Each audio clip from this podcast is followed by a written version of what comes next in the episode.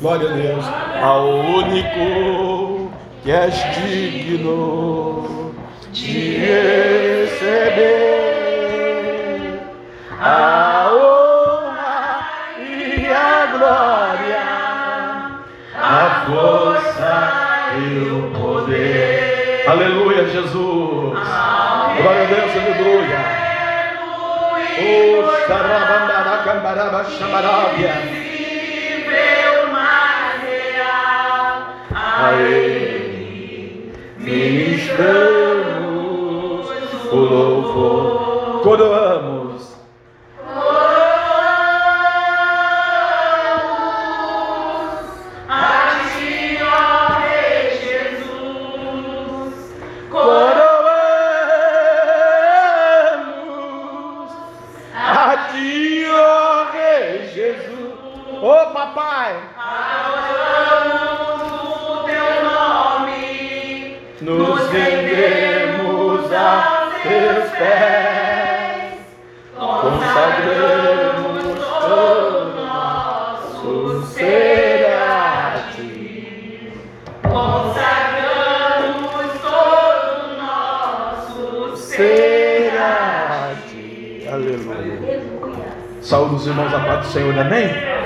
Vamos colocar do pé, abrir a palavra do Senhor no livro de Levítico, capítulo 6, versículo 13 e também o Salmo 23, amém?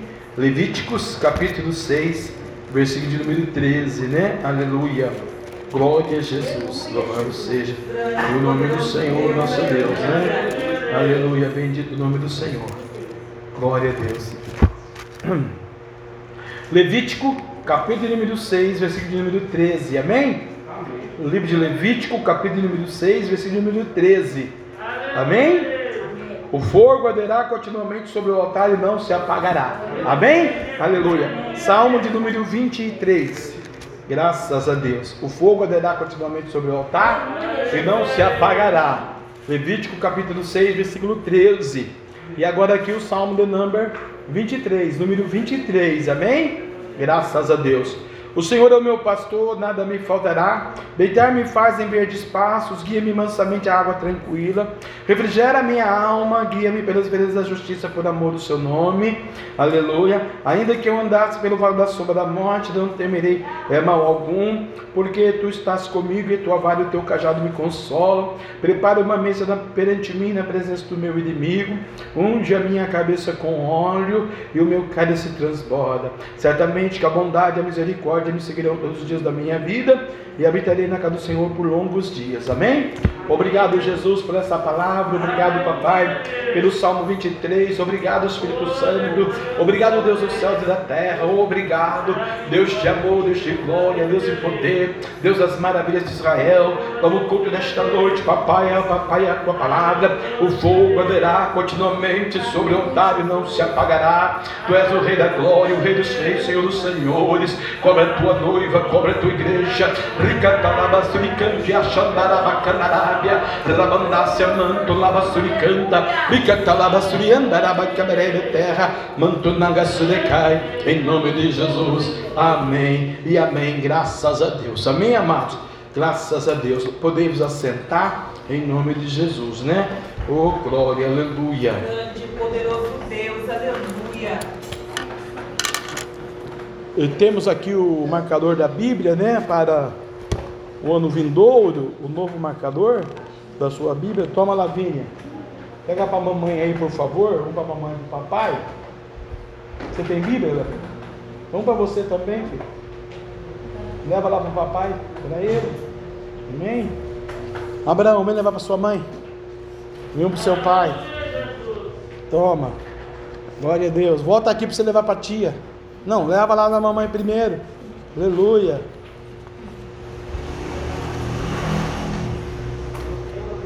Tia Jana, para tia ali, tó, dá para tia Jana. Glória a Deus. Deus é bom, né? Aqui, vem aqui, rapaz. Vem trabalhar obreiro. A irmã Andréia. Tó, leva o Cristiano também, que já estava perto do irmão Cristiano. A Tó, da irmã Cristiano, dá para ele. Leva lá. Isso. Irmã André e irmão Cristiano, vai. Vai, homem de Deus. Isso. Lá para o irmão Cristiano. Oh, aleluia, isso é o novo marcador da Bíblia. O outro também é dele. Dá o outro, é ele. É dessa. Glória a Deus. Dá da Manu lá, da Manu. Glória a Deus, irmãozinho. Vai, guerreiro. Os guerreiros se preparam para a grande luta. É Jesus o capitão que avante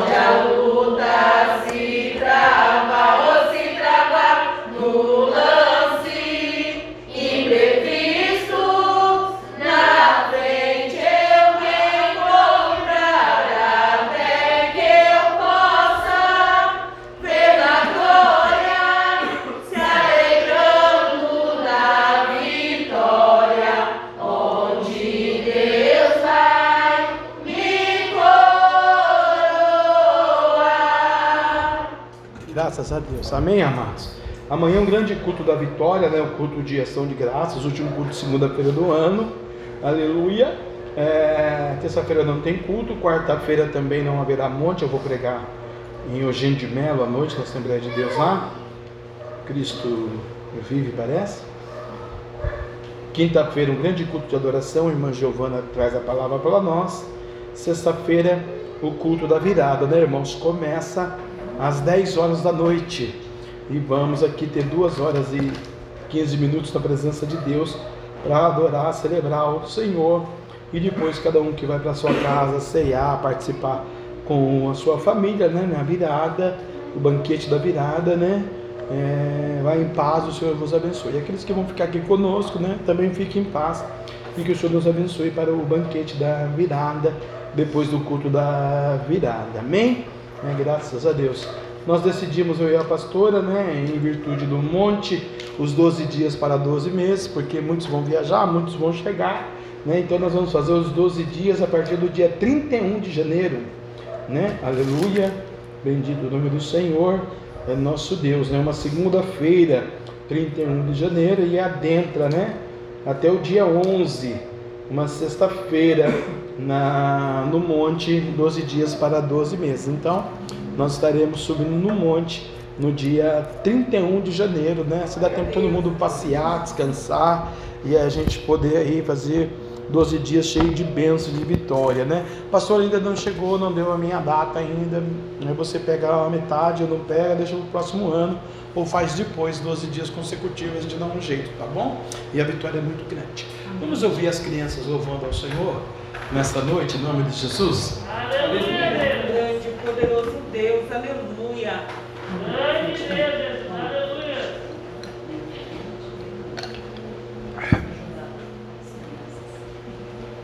Dois e um.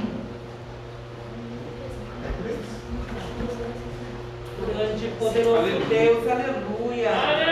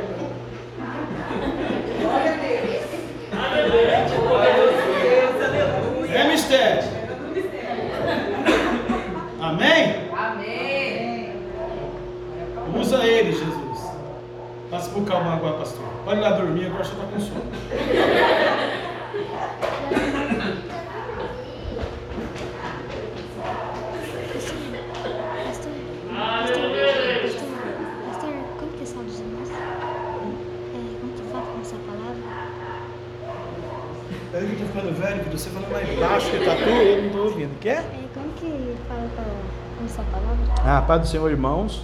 Paz do Senhor, irmãos. Amém. Vamos abrir a Bíblia. Vamos abrir a Bíblia. Não, onde você vai abrir? Aqui? 1 João 3. 1 João 3, versículo 1. 1? Versículo 1. Então vamos abrir a Bíblia, 1 João 3, versículo 1.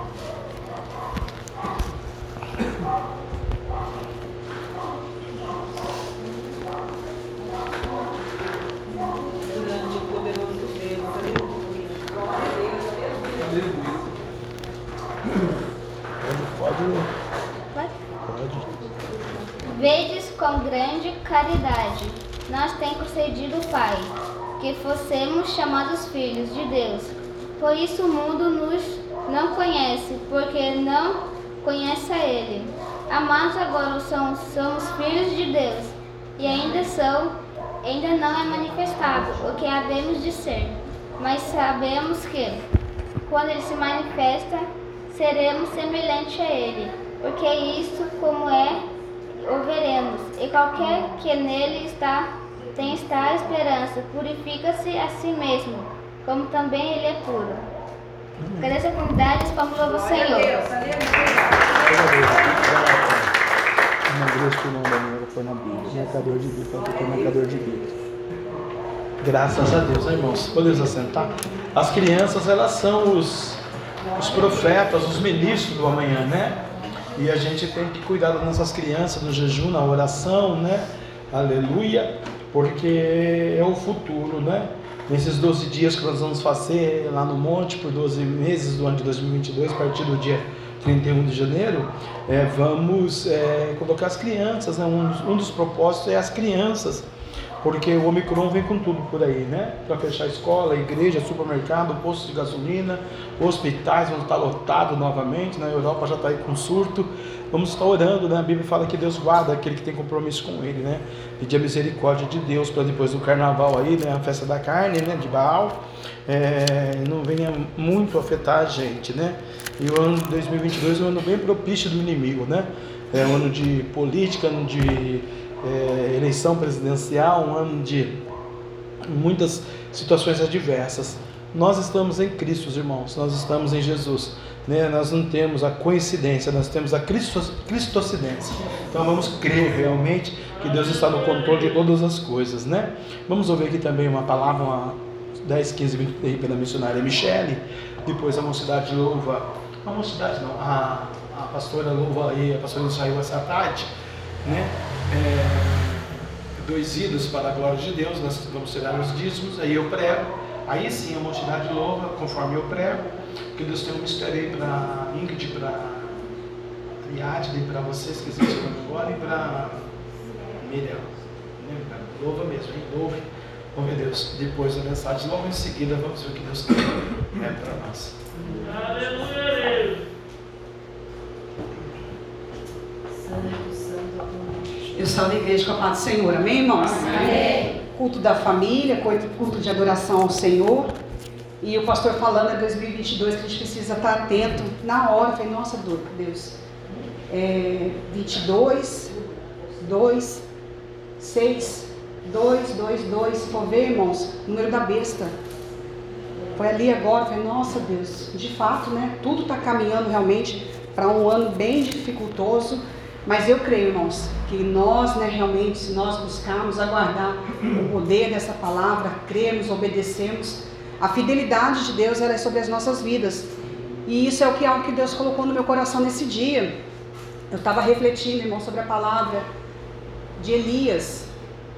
A passagem ali naquele momento onde, né, depois de enfrentar os profetas de Baal, de enfrentar toda aquela situação de adoração, né, a deuses estranhos e ele mostrar realmente a fidelidade, o poder, a santidade de Deus, ele fica temeroso com a perseguição de Jezabel e ele corre para aquele monte e ele se esconde. É uma passagem que eu gosto muito e eu falo, Deus.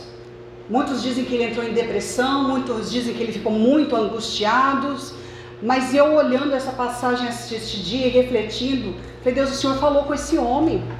Ele teve grandes experiências com Jesus, com o próprio Deus. Ele viu o poder sendo manifesto, descendo fogo do céu, irmãos, e consumindo um holocausto que estava totalmente molhado para glorificar o nome do Deus de Israel. Ele viu o manifestar da glória de Deus, ele viu que Deus era com ele. Ele viu a fidelidade de Deus para com a palavra dele e para com a sua própria vida. Só que logo após em seguida, irmãos, vem a situação de Jezabel ali e ela começa a querer perseguir. E ele faz o que? Ele corre, ele busca um lugar para se esconder, para se sentir seguro, para se sentir isento daquela perseguição, porque ele já não suportava mais aquelas situações de realmente apregoar o evangelho, de falar de Cristo, de ver que o povo negava, de ver que ninguém queria comprometimento com Deus. Ele se cansa de toda aquela situação e ele diz assim: não, é por causa de Jezabel agora que eu vou me esconder. É por causa que Jezabel está me perseguindo e eu posso correr o risco de morrer, eu vou me esconder. Eu vou procurar um lugar onde eu acho que é seguro, aonde eu acho que realmente vai me trazer conforto, aonde eu acho que vai me trazer consolo, aonde eu vou ficar quietinho, não vai ter mais perturbação, não vai ter mais inquietação, não vai ter mais nada. Ali vai ser só eu e Deus e não tem mais problema. Foi um momento que aquele homem, irmãos, buscou abrigo no lugar errado. E eu pensando nele, eu falei: Deus, Moisés. Moisés também teve grandes experiências com Cristo, com Deus de Israel. Ele viu o Senhor sendo manifesto na sarça ardente. Ele viu o Deus de Israel abrindo o mar vermelho. Antes ele tinha visto as pragas ali chegando ao, ao Egito e o povo de Israel não sendo atingido. Os olhos dele contemplou as maravilhas de Deus. Os olhos dele contemplou o poder de Deus. Deus falava aos ouvidos daquele homem, mas nem isso o impediu, irmãos, de ferir aquela rocha. Eu falei, Senhor, homens realmente que andaram na tua presença, homens que realmente tiveram, Decalai e experiências extraordinárias com o Senhor, viu o poder miraculoso de Deus, sentiu que realmente Deus era com ele, e por que, Senhor, em um momento de fragilidade, em um momento de tristeza, de angústia, eles, Decalabai e entristeceram o teu Espírito Santo. Um buscou esconderijo, um se escondeu, um fugiu da situação, e o outro se encheu de ira e ali feriu aquela rocha. E eu fiquei refletindo essa tarde inteira, esse dia todo, irmãos. Eu já estava com isso no meu coração. Aí o pastor manda mensagem e tudo. Falei, Senhor, se for me dado a oportunidade, o Senhor sabe. É algo que está no meu coração ardendo. E quando eu começo a pensar e pedir, Senhor, por que Espírito Santo de Deus? Era o cansaço, era a fadiga, porque eram jornadas longas, irmãos. De Moisés foi uma jornada longa ali, apregoando a palavra. Elias foi uma jornada longa ali, apregoando a palavra. Porque por um momento acontece isso conosco. E aí a palavra, irmãos, a palavra é simples. É porque nós, como conhecedores do poder da palavra de Deus, nós deixamos de olhar para a fidelidade do Senhor. Deus é fiel em todo o tempo. E eu ainda estava ouvindo um hino da Eichela, um hino antigo, que ele fala sobre a fidelidade de Deus e ela fala que ainda que eu não seja fiel, Deus ele permanece fiel a mim. Ele permanece, e ai, cantas fiel a mim. Ainda que eu não haja com fidelidade, ainda que eu fira a rocha, ainda que eu me esconda dentro de uma caverna, o Senhor ele age com fidelidade. Tanto é que o que ele faz, irmãos? Ele manda a brisa para Elias ali, ele manda o corvo trazer o alimento. Ele continua mesmo na escassez de fé daquele homem, mesmo quando ele se esconde, Deus continua providenciando o mantimento que ele precisava. Deus continua mantendo, Decalai e Cantas, a sua fidelidade. Mas o que aconteceu com aquele homem forte e valente? Ele deixou de observar a fidelidade de Deus para com a sua vida. E é quando nós fazemos isso, irmãos, é que nós esmorecemos na fé, é que nós pecamos contra Deus, é que nós às vezes voltamos para trás e viramos estátua de sal. É quando nós paramos de olhar para quem? Para a fidelidade. Porque podemos ser sinceros, irmãos, multidão vai continuar sendo multidão. Moisés já estava acostumado, ele já tinha a consciência, o entendimento, a inteligência que aquele povo era multidão. Ele era um homem inteligente, ele era um homem sabido, conhecedor da lei. Ele sabia, de cantas, que no meio daquele povo havia muita multidão. Elias a mesma coisa, ele já tinha combatido. Ele sabia que poucos eram que realmente acreditavam no poder de Deus. Tanto é que ele fala o quê? Senhor, apenas eu. Oh Senhor, só eu continuo crendo no teu poder. Senhor, só eu continuo agindo de fidelidade para contigo. Senhor, só eu continuo obedecendo as tuas palavras. Então ele já tinha o conhecimento, irmãos, que aquela multidão não queria compromisso com Deus. Ele já tinha a compreensão. Porque ele se atemorou, irmãos? Porque ele fugiu? Porque ele se escondeu? Porque ele parou, irmãos. E isso veio forte ao meu coração. Volta a olhar a fidelidade de Calai e Cantas. Volte a olhar para a fidelidade do poder da minha palavra.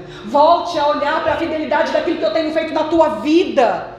Em meio às pelejas, em meio às guerras, em meio aos conflitos, irmãos. Deus enviou mantimento para Elias.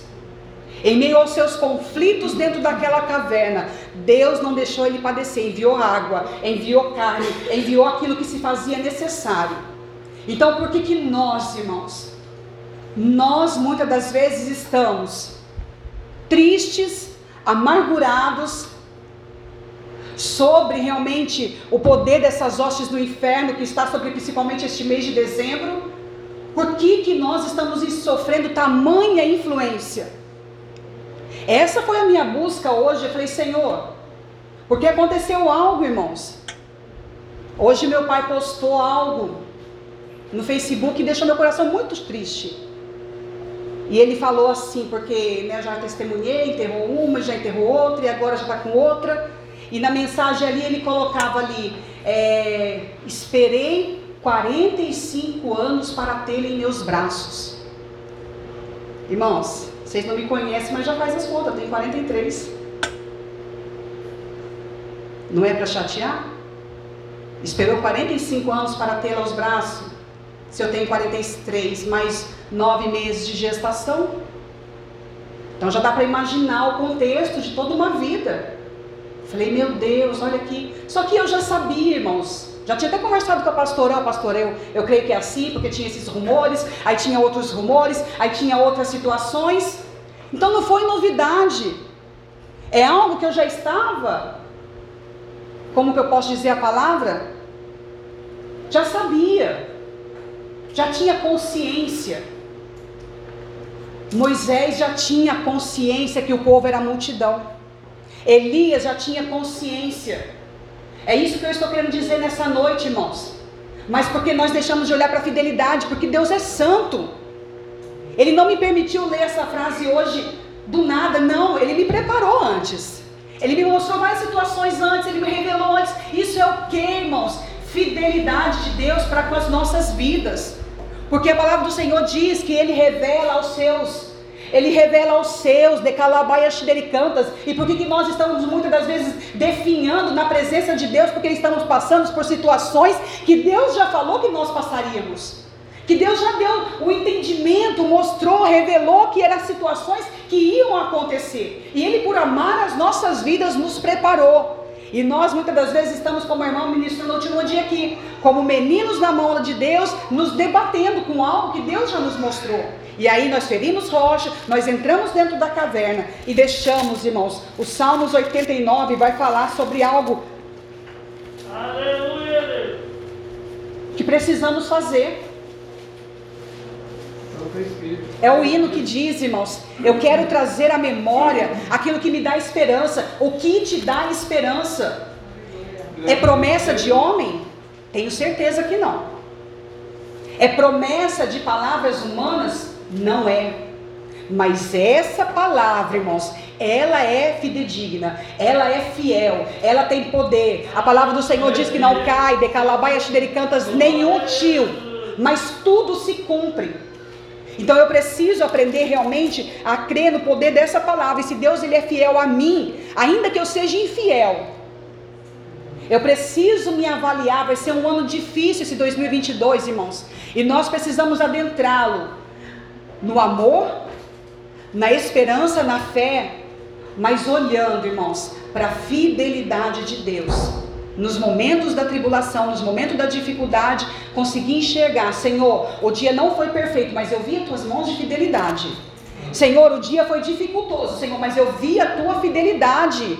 E isso vai nos dando o que, irmãos? Esperança. Isso vai alimentando o que? A nossa fé. E isso vai, derabaia sidericantas, abrindo os nossos olhos espirituais para entender que Deus tem todo o poder e o domínio de todas as situações.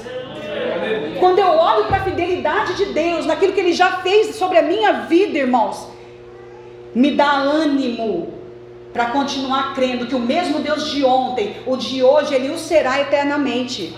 Se Ele me livrou no passado, se Ele me guardou no passado, se Ele me preparou no passado, Ele vai fazer isso no meu futuro. Basta que eu continue olhando para a sua fidelidade, para o poder que há na sua palavra. Salmos 89 vai dizer que, olha, o salmista ele faz, ó, trace a memória o pacto de Deus, as benignidades do Senhor cantarei perpetuamente. Com a minha boca manifestarei a tua fidelidade. Ele está falando o que? Eu vou testemunhar. Senhor meu Deus, olha, aconteceu essa situação, meu pai colocou isso. Mas, Senhor, obrigada, porque o Senhor me disse lá atrás já a situação como era. Obrigada, Senhor meu Deus, porque lá atrás o Senhor já começou a abrir os meus olhos. Porque quando eu li aquilo eu fiquei chateada, mas eu imaginei as minhas irmãs, irmão. Deve ter doído um pouco mais. Deve ter pesado alguma coisa um pouco mais. Isso Deus o que quer mostrar, irmãos? Ser fiel no pouco sobre o muito te colocarei. Busca primeiro o reino de Deus e a sua justiça, as demais coisas eu vou acrescentar. Por eu estar na presença de Deus, Deus poupou? Não. Mas Deus está capacitando, irmãos. Porque são situações que doem. Nos dói, irmão. Dói. De calabaias de tantas dói. Mas Deus é o sabedor, irmãos. E eu preciso realmente testemunhar sua fidelidade de geração em geração, pois disse eu: a tua benignidade será edificada para sempre. Então Deus não foi fiel ontem, hoje, amanhã, não será. Não, é, Ele vai edificar para sempre, Ele vai continuar edificando. Tu confirmarás a tua fidelidade até nos céus, dizendo: Fiz um concerto com o meu escolhido, jurei ao meu servo Davi. A tua descendência estabelecerei para sempre, e edificarei o teu trono de geração em geração. Irmãos, essa palavra se cumpriu no nascimento de Jesus de geração em geração. Davi trouxe a memória no momento de luta, mas ele não sabia que da sua geração viria aquele que de Calabaias tiraria a chave de Calabaias da morte do inferno e traria de Calabaias para a presença do Deus Todo-Poderoso. Ele tem o poder, o domínio das nossas vidas. Ele tem a autoridade máxima, e os céus louvarão as tuas maravilhas, ó Senhor, e a tua fidelidade também na Assembleia dos Santos.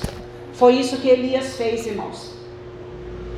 Deus veio, ministrou e ele compreendeu, e ele se levantou e ele foi fazer o que? Continuar a obra, ungir quem precisava ser ungido. Designar para a obra aquele que já estava designada pelo próprio Deus. É isso que nós precisamos continuar a fazer, irmãos. Nos levantarmos, se é cinza, se levanta da cinza, se é pó, se levanta do pó, se é de calabaias delicantas, escombros, se levante na força do Senhor, porque Ele continua, irmãos, a mostrar a sua fidelidade para cada um de nós, porque eu creio que cada um aqui, irmãos, tem um testemunho de algo que Deus fez neste ano, nesse último mês, mesmo que tenha sido difícil. Alguma coisa Deus fez, irmãos, porque senão você e eu não estaríamos aqui. Então vamos nessa noite louvarmos as maravilhas de Deus, adorá-lo, a benignidade da sua excelência, irmãos, porque Ele é digno de toda a honra, de toda a glória e da nossa adoração Ele é digno. E Ele permanece fiel, irmãos. Fiel é o Senhor que nos prometeu. Quem tiver a oportunidade, ouça esse hino da Este, ele é lindo, irmãos. Tu és fiel, Senhor. Eu sei que tu és fiel. E ainda que de calabaias delicatas não floresça, Abacuque entendeu, irmãos, que a fidelidade de Deus ele permanecia, mesmo que não florescesse, mesmo que não houvesse a geração vindoura, ele continuava crendo na fidelidade de Deus, amém? Adore o Senhor juntamente conosco nessa noite. Santo Espírito, aleluia. Oh, Santo Espírito.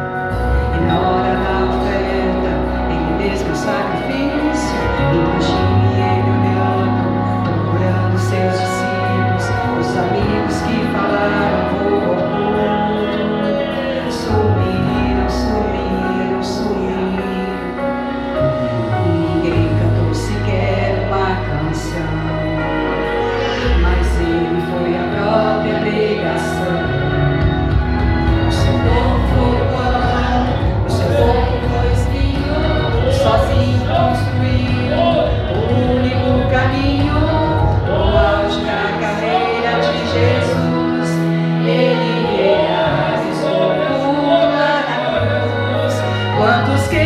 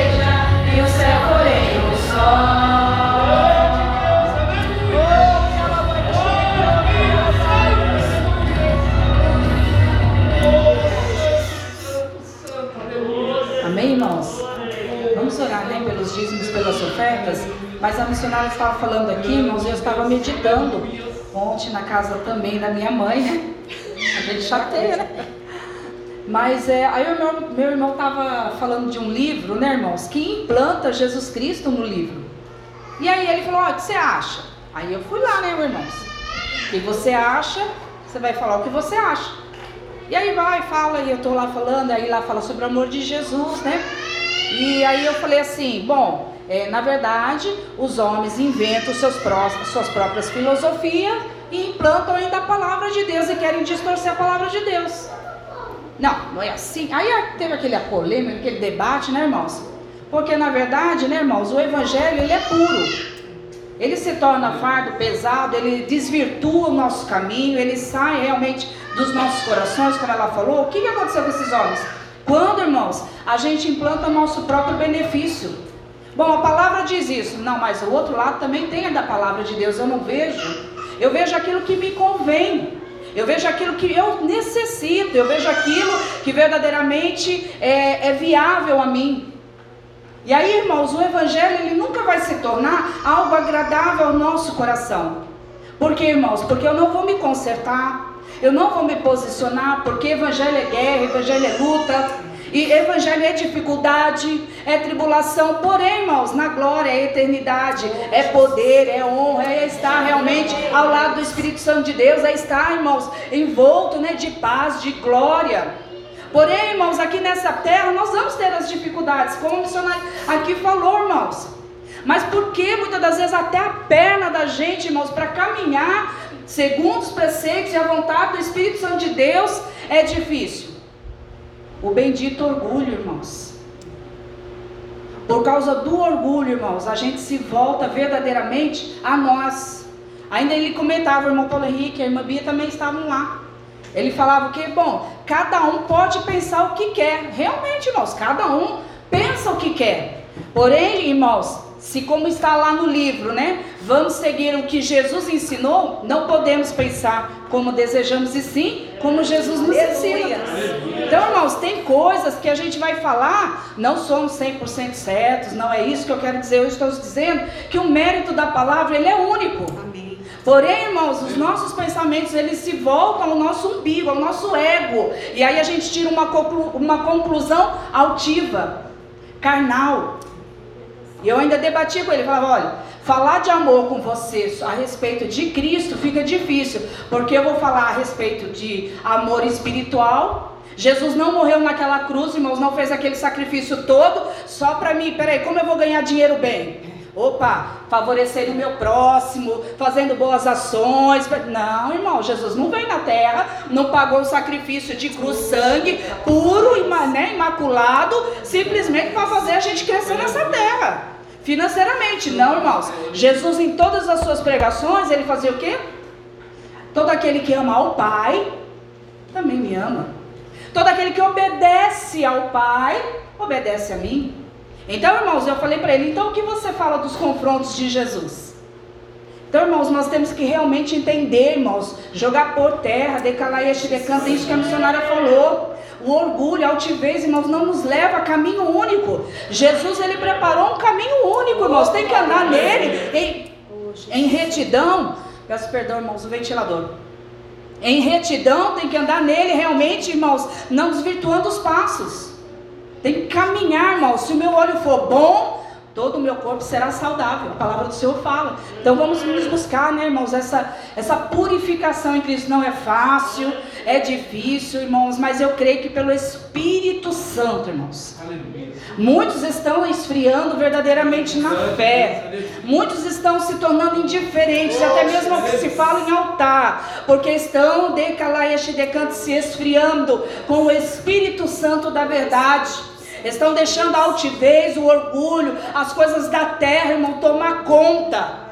E dizer no fundo da sua alma, do seu coração, que não vale a pena renunciar por Cristo. Mensagens já estão ficando fadiga, fadigadas, mensagens já estão ficando, irmãos, muitas das vezes aleatórias aos nossos corações. Por quê? Porque não estamos mais sentindo o poder e a glória e a presença do Senhor. E a culpa, irmãos, às vezes a gente tem, né? Eu falava isso pro meu irmão. Eu tenho que culpar alguém. Eu tenho que pôr a culpa em alguém, irmãos, porque eu não quero aquela culpa para mim. Mas o Espírito Santo, irmãos, que sonda, que conhece, que contempla o meu e o seu coração nesta noite, irmãos, ele vai encontrar uma brechinha piquititica assim, ó, irmãos, que é o suficiente para ele adentrar na tua alma, irmãos. E como o próprio pastor disse aqui, o fogo não vai se apagar, o diabo vai vir, nós vamos clamar e o Todo-Poderoso vai guerrear juntamente conosco, por quê, irmãos? Porque o diabo é perdedor e pelo, por Cristo, Jesus, nós somos vitoriosos. Nós temos que fazer essa palavra ser real, ser verdadeira, ser pura, irmãos. Defeitos nós vamos ter, irmãos. Mas eu tenho que demonstrar o amor de Cristo como? Mostrando que Ele faz. em quem? Em mim. Mostrando que Ele quebra orgulho. Em quem? Em mim. Deixa o próximo que Deus cuida. Por que, irmãos, estamos preocupados com o próximo? Eu sei da vida do próximo de ponta a ponta, mas eu não consigo enxergar o meu eu. Deus não se agrada disso, irmãos. Deus está dizendo: olha para dentro de si, olha para dentro da tua alma, para que o Espírito da verdade venha com a chama abrasadora, irmão para que Ele venha com esse amor, para que Ele venha te envolver e lá e te decanta, porque você vai se humilhar, é você, é você, é eu e você, irmãos, nós. Perdão aqui do pastor, né? Dois minutos, a gente brincava, eu e o pastor, o casal tal, né? De um, de um aconselhamento que nós estamos fazendo, irmãos. Quem é o problema? Ah, o problema é fulano. Do casal tal. Quem é o problema? O problema é o ciclano. Aí eu brinquei com o pastor. Eu e você, quem é o problema? Ele, lógico, você. Vai, irmãos, a resposta, acredita? Aí falei, como assim eu? Porque, irmãos, problema é aquele que não quer conserto. Problema é aquele que não quer se endireitar e eu tô lá, se endireita, se endireita, se endireita, se endireita, mas eu mesmo não tô buscando a minha, né, a minha caminhada com Cristo. Eu tenho que me endireitar, irmão. Se eu falei, se eu preguei, se eu clamei, se eu jejuei, a pessoa não quer se endireitar, deixa eu então, eu vou começar. a praticar, quem vai sentir a glória? Eu. Quem vai sentir o poder de Deus? Eu. Quem vai glorificar e exaltar a Deus com verdade? Eu. E aquele que não quer nada, irmãos, ele vai ser o problema, irmãos. Deixa que Jesus ele soluciona o problema. O problema é para Jesus resolver. Para nós, irmãos, é para adorar. Para nós é para exaltar. Para nós é para glorificar. Para nós é para verdadeiramente entrarmos no estreito com o Senhor. É ano do amor, irmãos. Aleluia. Amém? Então oferte com amor e alegria. Senhor Deus, abençoe-te e me sou ofertante nesta hora, Senhor. Traz a chama mesmo, Pai do teu Espírito Santo, Senhor. Em nome de Jesus eu peço, eu clamo, eu suplico. Aviva, aviva o teu povo, aviva a tua igreja, traz renovo, traz, Senhor, Rialaiashi decanta, Senhor, algo, Rialabaço decanta. Que venha, Senhor Deus, ó Pai, transformar, renovar. Que venha, Senhor, meu Deus, ó Pai, trazer, Rialaiashi decanta algo novo. Oh, decalabaiashi decanta para a glória do teu nome, Senhor. Assim eu quero te pedir, te louvar e te agradecer. Em nome de Jesus, abençoa, meu Pai, o dizimista e ofertante. Em nome de Jesus, amém, Senhor, e amém. Amém, irmãos? Oferte com amor e alegria. Glória de Deus, aleluia.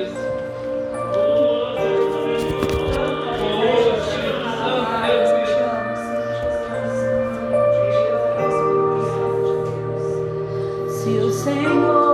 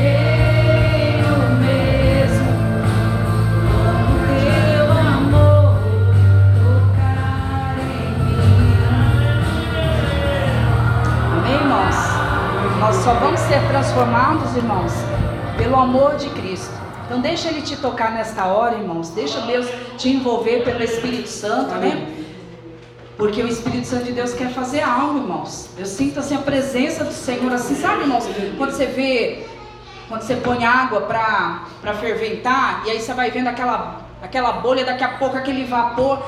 É assim que eu estou me sentindo aqui nesse altar, irmãos. Então eu creio que o Espírito Santo de Deus está encontrando, irmãos, né, necessidades aqui nessa noite, irmãos. Então eu creio que algo ele vai fazer a partir do momento, irmãos, que nós realmente deixarmos o Espírito Santo de Deus nos tocar, amém? E as palmas que adorem ao Senhor Jesus.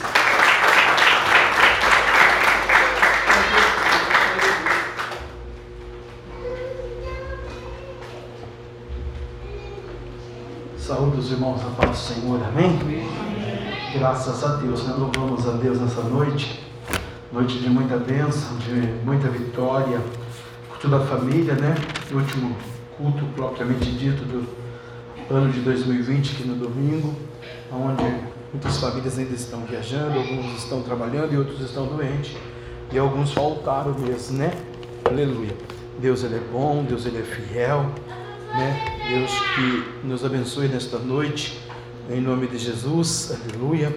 Vamos sim, irmãos, está orando, buscando a Deus, né, na beleza da sua santidade. É porque o Senhor procura adoradores que o adorem em espírito e em verdade. E é tempo sim de renúncia, de adoração, de rendição. Realmente, irmãos, 2022 é um ano muito difícil, é, né, para todos, né, nessa terra, principalmente para a Igreja de Jesus Cristo, né, a libertinagem, a liberdade é, do pecado vai assim se expandir muito e nós temos que ter uma visão né, bíblica, santa, escatológica, né, de busca do nosso Senhor e Salvador Jesus Cristo a cada dia, porque senão né, muitos crentes vão rodar. Né? O diabo vai levar crianças, pessoas, adolescentes, jovens para o pecado, para o mundo, né? pastores, profetas, missionários, igrejas, vai ser um caos. Precisamos descer na olaria, descer na oração, vamos clamar pela nossa nação, pelo nosso presidente, né? vamos clamar para que libere a vacina para as crianças, para o Omicron não pegar as crianças, irmãos. Tudo está nos joelhos, tudo está na oração, a oração do perdão, a oração do amor. 2022 será o ano do amor, né? Porque quanto mais a gente sofre, mais a gente ama. Então vamos sim buscar no Senhor, né? É, para a glória de Deus Pai, Deus Filho, Deus Espírito Santo. E podendo, né? É, e podendo ter o discernimento, né? Como a gente, né? Nós estávamos na, na, na minha sogra hoje almoçando e me deu uma vontade de ir embora logo, rápido, né? Vim embora para a igreja, a diaconisa estava limpando a igreja hoje, era o dia dela. Entramos lá dentro e tal, falei, vou descansar um pouco, pastora foi fazer os seus afazeres, né? Não muito obstante, a Ariadne nos chama, que a vizinha estava chamando, pedindo socorro, né? O seu filho de 33 anos ali, oprimido, depressivo, no quarto escuro, pedindo oração uma palavra maldita, maléfica, de câncer, né? E ali ele então se entregou, né? Para esse inimigo e aí perdeu a perspectiva, a esperança. Mas pela misericórdia, né, nós estamos saindo do nosso repouso e fomos ali, atravessamos a rua, descemos lá embaixo, convidamos a, a diaconisa para essa obra, oramos ao Senhor, profetizamos ali, detectamos o, a situação, né? Porque uma pessoa com 33 anos, jovem, sem filhos, né, solteiro, está numa vida, num caos desse, né? Aí é onde foi se iniciou a batalha, né? É, onde está o problema? Aí começou. E se crendo em fulano, e Beltrano e tal. Aí quando chegou em nós, né? É, catalogamos umas 15 famílias, aí quando chegou em nós, aí nós, onde está o problema? Ela é muito inteligente. A mulher sabe edifica, né? Aí ela queria que eu dissesse que estava em mim mas eu com muita sabedoria, porque o sábio entende outro sábio. Não é lógico, irmã, irmão. O problema está nela.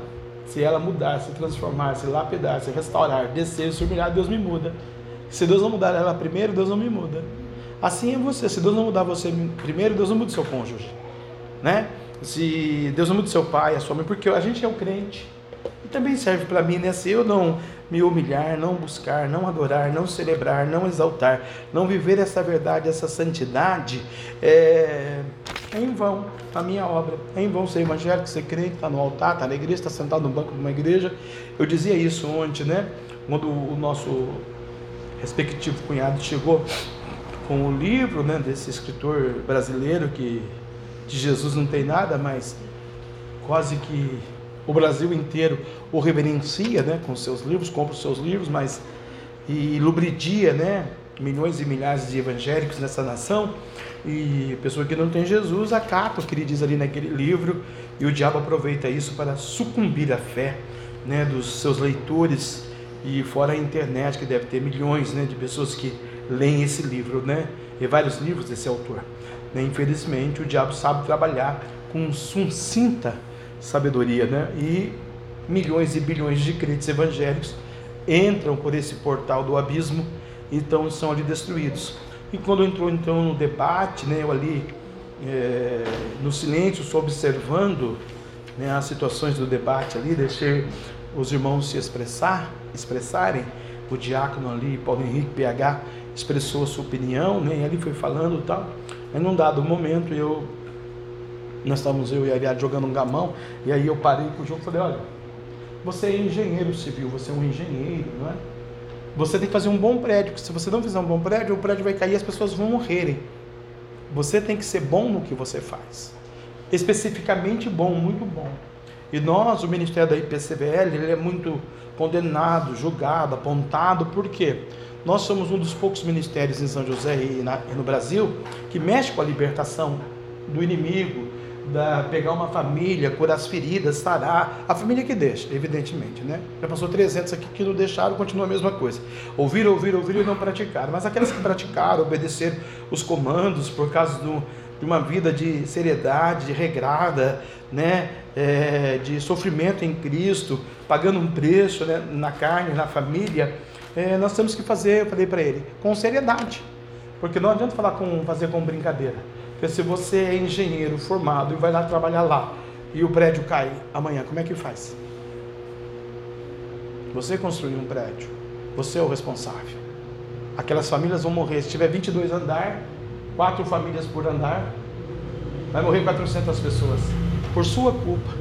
Mesma coisa eu. Então o ministério lida além de ser pentecostal, né, que é a pessoa bendita do Espírito Santo, lida também com o inimigo. E lidando com o inimigo, vai se detectar onde está o problema. No indivíduo, na pessoa, no jovem, no adolescente, na criança. Né? Tem que ter esse discernimento. Por exemplo, nós sabemos qual é o problema do Abraão, por exemplo. Estava aqui o pastorzinho. Né? Tem muita gente que acha que ele é uma criança apenas. A humanidade acha que ele é uma criança apenas. Nós tratávamos de alguns assuntos abstratos nessa tarde, no café da tarde eu e a pastora, e que as pessoas acham que é apenas, é apenas.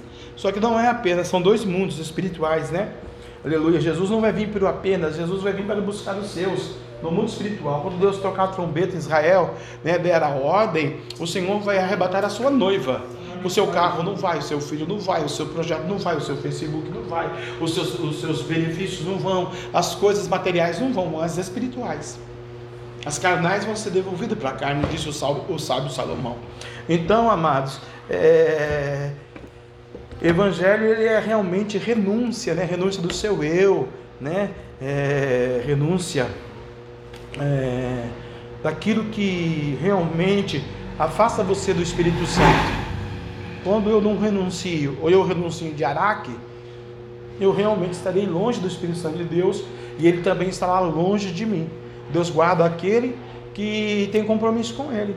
Nós estamos muito preocupados, nós que eu digo eu, a pastora, o ministério da igreja, a diretoria, não sei você, nem os ouvintes da, da internet hoje, né? Mas o Omicron está forte. Você observar as notícias, o, né? O segundo plano aí no mundo, aí você vai ver que está muito forte e é muito perigoso. Né? Aqui em Extrema, interior de São Paulo, pertinho da gente, aqui, Bragança Paulista, tinha 18 casos, agora tem 29. O irmão foi ontem para Extrema, eu pedi pelo amor de Deus, brincando, ele não vá, filho, passe o avião comigo, fique comigo. Não, eu vou para Extrema. Corre-se um risco muito grande, porque o vírus está naquele ar lá. Ou não? Né? É, pedir muito a Deus misericórdia, né? É, porque ele volta do extremo. E se ele volta contaminado e contamina a gente? Ou nossa cidade? A gente não sabe. Então vamos pedir pelo amor de Deus, irmãos, ajude o pastor de oração, vamos orar pela sua família, pela sua casa, pela sua vida, pela sua geração, né? É, nós, nós defendíamos uma tese, quem é o culpado? Né? Certa família, quem é o culpado? Aí eu determinei, foi a mãe que é culpada. Daí ela disse: Não, eu não concordo que só a mãe é culpada, a pessoa também é culpada, né? É... Pela atitude. Mas a mãe, sendo evangélica, cristã, conhecedora da verdade, poderia exercer um pouco mais essa santificação na vida de tal pessoa, para que tal pessoa se santificasse também e buscasse o cordeiro, né? E aí entramos em nossa vida, porque atirar pedra na família dos outros é fácil, mas e da nossa família? Quem é o culpado? Eu disse para ela: o culpado somos nós. Né? Enquanto eu cuidava muito do filho dos outros, orando, jejuando, santificando, um monte e tal, esqueci do meu. Ah, mas ela falou: é a obra. Mas o diabo retalhou um dos meus. Meu filho hoje é para ser engenheiro, dentista, autônomo, professor, pastor, pregador. Não, não é. Mas é o peso do santo ministério. Então nós temos que entender, meus queridos, que Jesus Cristo, ele é misericordioso, assaz benigno, é fiel, verdadeiro. Você não vê a missionária quase bateu na trave, 40 e poucos anos, ela tem 43, quase, quase que você ia ser filha da mulher. Tem 44 aí, 45 o cara postou quase que ela ia vir da mulher mesmo, você vê? Que coisa, eu falei, não, olha, Jesus do céu. Vai ver se tem uma irmã por aí, não sabe, né? Então o negócio é sério, irmãos, é buscar o Cordeiro, buscar Jesus, buscar o Senhor. E eu vou trazer uma mensagem hoje para você, muito bacana, né? Duas águias, duas águias de Deus para Israel. Será que tem duas águias na Bíblia, né? Então, é duas águias de Deus. As duas são boas, as duas são frondosas, as duas têm asas, as duas voam. As duas asas, elas, é, as, asas, ó, as duas águias, elas são tremendas. Mas uma é rebelde e uma frutifica. Não obstante a igreja da era moderna, tem igreja santa, reta, justa, eleita, escolhida, separada, que vai subir a glória. E tem milhões de igrejas que são rebeldes, né? Quantos vídeos eu vi de pastores com as suas árvores natais, nas suas casas, nos seus púlpitos, quando Deus abomina essa tal situação, né? Quantos escritores, teólogos, doutores como esse escritor aí, né, produzindo livros para vender na casa do Senhor, aonde Deus nem está ali naquela situação, e ele pegou alguns versículos bíblicos, colocou ali para lubridiar a fé do crente. E o crente compra o livro ainda, né? Deixa o cara milionário e é a vida do crente arrebentada. Né? Então é coisas abstratas que nós não compreendemos. Por quê, irmãos? Jesus Cristo, Hebreus 13:8, diz que Jesus Cristo é o mesmo ontem, hoje e eternamente. E eu li aqui no, na abertura do culto o Levítico 6 e 13, né? Aleluia. Onde a pastora já citou, o fogo arderá continuamente sobre o altar, nós somos o altar, o fogo vai arder continuamente, o fogo da graça, o fogo da unção, o fogo da fé, o fogo do avivamento, do abacuque, o fogo da adoração, o fogo da humilhação, o fogo no altar, aonde eu vou oferecer um holocausto para Deus da obediência, porque não adianta eu ter tudo e não ser obediente, como também não adianta eu ser o pastor que eu sou se eu perder a minha alma. Eu falava isso com Deus hoje antes da mulher né, chamar a gente para fazer a obra ali com o menino, a mãe disse que ele prometeu que ele vem, né? Aleluia. Eu falei, amém. Bem que o Senhor vai curar esse mal na sua vida, é por dentro e por fora. É, eu falei, Deus, não adianta eu perder a minha alma. Ganhei o mundo inteiro para o Senhor, mas eu perdi a minha família, perdi a minha alma. Né? Então, a Bíblia diz que Jesus Cristo é o mesmo ontem, hoje, eternamente. Hebreus 13, 8. O fogo vai arder continuamente sobre o meu altar. E eu li o Salmo 23. Deus prepara uma mesa na presença do meu inimigo. Então, se eu andar com Deus, eu vou estar na mesa de Deus. Se você andar com Deus, você vai estar na mesa de Deus. Se você andar com Deus, você vai ser abençoado por Deus. Se você andar com Deus, Deus vai permitir algumas é, dificuldades ou adversidades na sua família, na sua casa, na sua fé, mas é para aprimorar, para te, te afinar com Cristo na sensibilidade, na responsabilidade, no temor do Senhor, né? Eu poderia trazer um tema aqui, redenção é, sem sofrimento não existe. Eu, eu, me lembro essa frase, essa, essa, mensagem, ela impactou a minha alma numa quinta-feira aqui, pregada pelo meu irmão que está aqui nesta noite, e eu escrevi aqui, né? Que era a renúncia do eu, a redenção sem sofrimento. Então a redenção, a verdadeira redenção, o da irmã trouxe essa verdade para nós naquela quinta-feira propícia, aleluia, daquele mês, acho que setembro, outubro, não me recordo agora o mês, é, essa redenção, eu tenho que praticá-la. E Deus ele vai trazer uma parábola para mim, para você hoje, né, ministrando sobre duas águias, né? Duas águias frondosas, cuja qual Deus é, vai falar é, poderosamente, né? É, conosco. Então, para compartilhar com você, né? A parábola das duas águias e de uma videira, eu queria convidar você a se colocar de pé nessa noite, abrir Ezequiel 17. Enquanto você encontra o profeta Ezequiel, eu quero mandar uma saudação a Arapongas, né, o pastor Godoy, a irmã Rita, lá em Arapongas, né, aleluia, a igreja de lá. Estamos aí trabalhando para ir para lá em março, né, lá em Umuarama, Paraná, a pastora Vanduza. Deus abençoe lá o pessoal de, do Paraná, né, o Piauí também, né, aleluia. E assim sucessivamente, nossos irmãos no estado do Piauí. Deus continue abençoando lá na Escócia, né, a irmã, o irmão João, e assim vai, né, irmãos? Vamos abençoando nossos irmãos ao redor do mundo. Né? Nós estamos ouvindo, sendo ouvido no México, né? estamos ouvindo aí na Venezuela, Argentina, estamos ouvindo aí na, sendo ouvido na Alemanha, Estados Unidos, Itália, França, ao redor do mundo, né? na Irlanda, estamos sendo ouvido em Portugal, o podcast é a Igreja Pentecostal Cristo, a voz que liberta. Deus abençoe os nossos irmãos ao redor do mundo e que essa mensagem também, né? Parábola das duas águias, as duas águias de Deus, que é o tema que eu quero trazer para você, as duas águias de Deus, aleluia, é... venha impactar também vidas, pessoas, indivíduos, não só aqui hoje na sede, né? Nós estamos em poucos números, por causa também do final do ano, o Réveillon. Nosso Réveillon vai ser fantástico, né, irmãos? Dia 31, 10 horas da noite, já estamos de joelho aqui para começar um grande culto de virada, né? O culto da virada, aleluia. Vamos virar a chave de 2021 para 2022. Todos encontraram a palavra do Senhor no livro do profeta Ezequiel, diga amém. Amém. Diz assim: E veio a minha palavra do Senhor dizendo: Ponto. Obrigado. Podemos assentar em nome de Jesus. Amém? Graças a Deus. Ao Senhor toda a honra e toda a glória. Te adoramos, Senhor, nesta noite. Fala, papai. Essa redenção sem sofrimento não existe, Senhor. Nós temos que sofrer para nos rendermos aos pés da cruz. Graças a Deus. Queridos, o versículo 1, ele é muito notório, né? E muito propício na sua versão aqui de trazer uma verdade, né? Não lúdica, mas profética e profunda. Quem vai dizer aqui a palavra do Senhor? O livro do profeta Isaías vai dizer que a boca do Senhor o disse.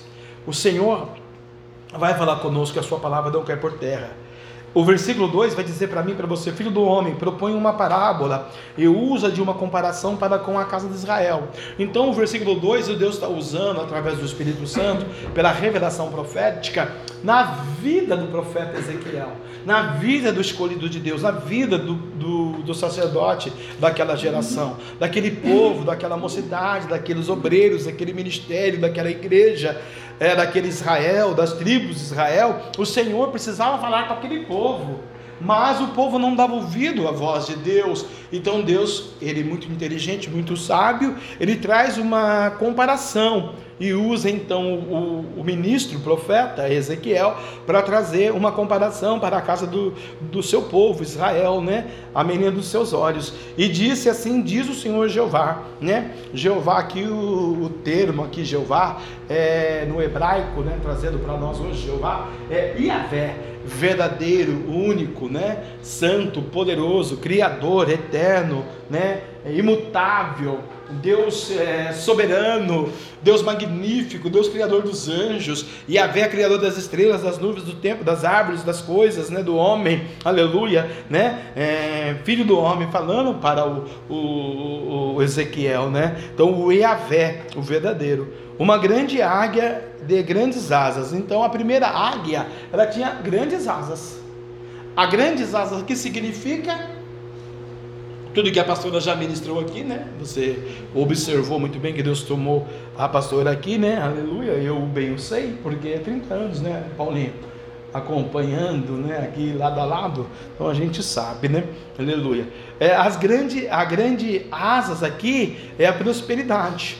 Então veja, uma grande águia de grandes asas, de farta plumagem. Então, o Deus está dizendo para alguém aqui, olha, eu vou te levar a um estado de muita prosperidade e de farta plumagem. Quer dizer, você vai ter para dar. Amém? Amém? Aleluia. Cheia de penas e várias cores. Olha só para você ver.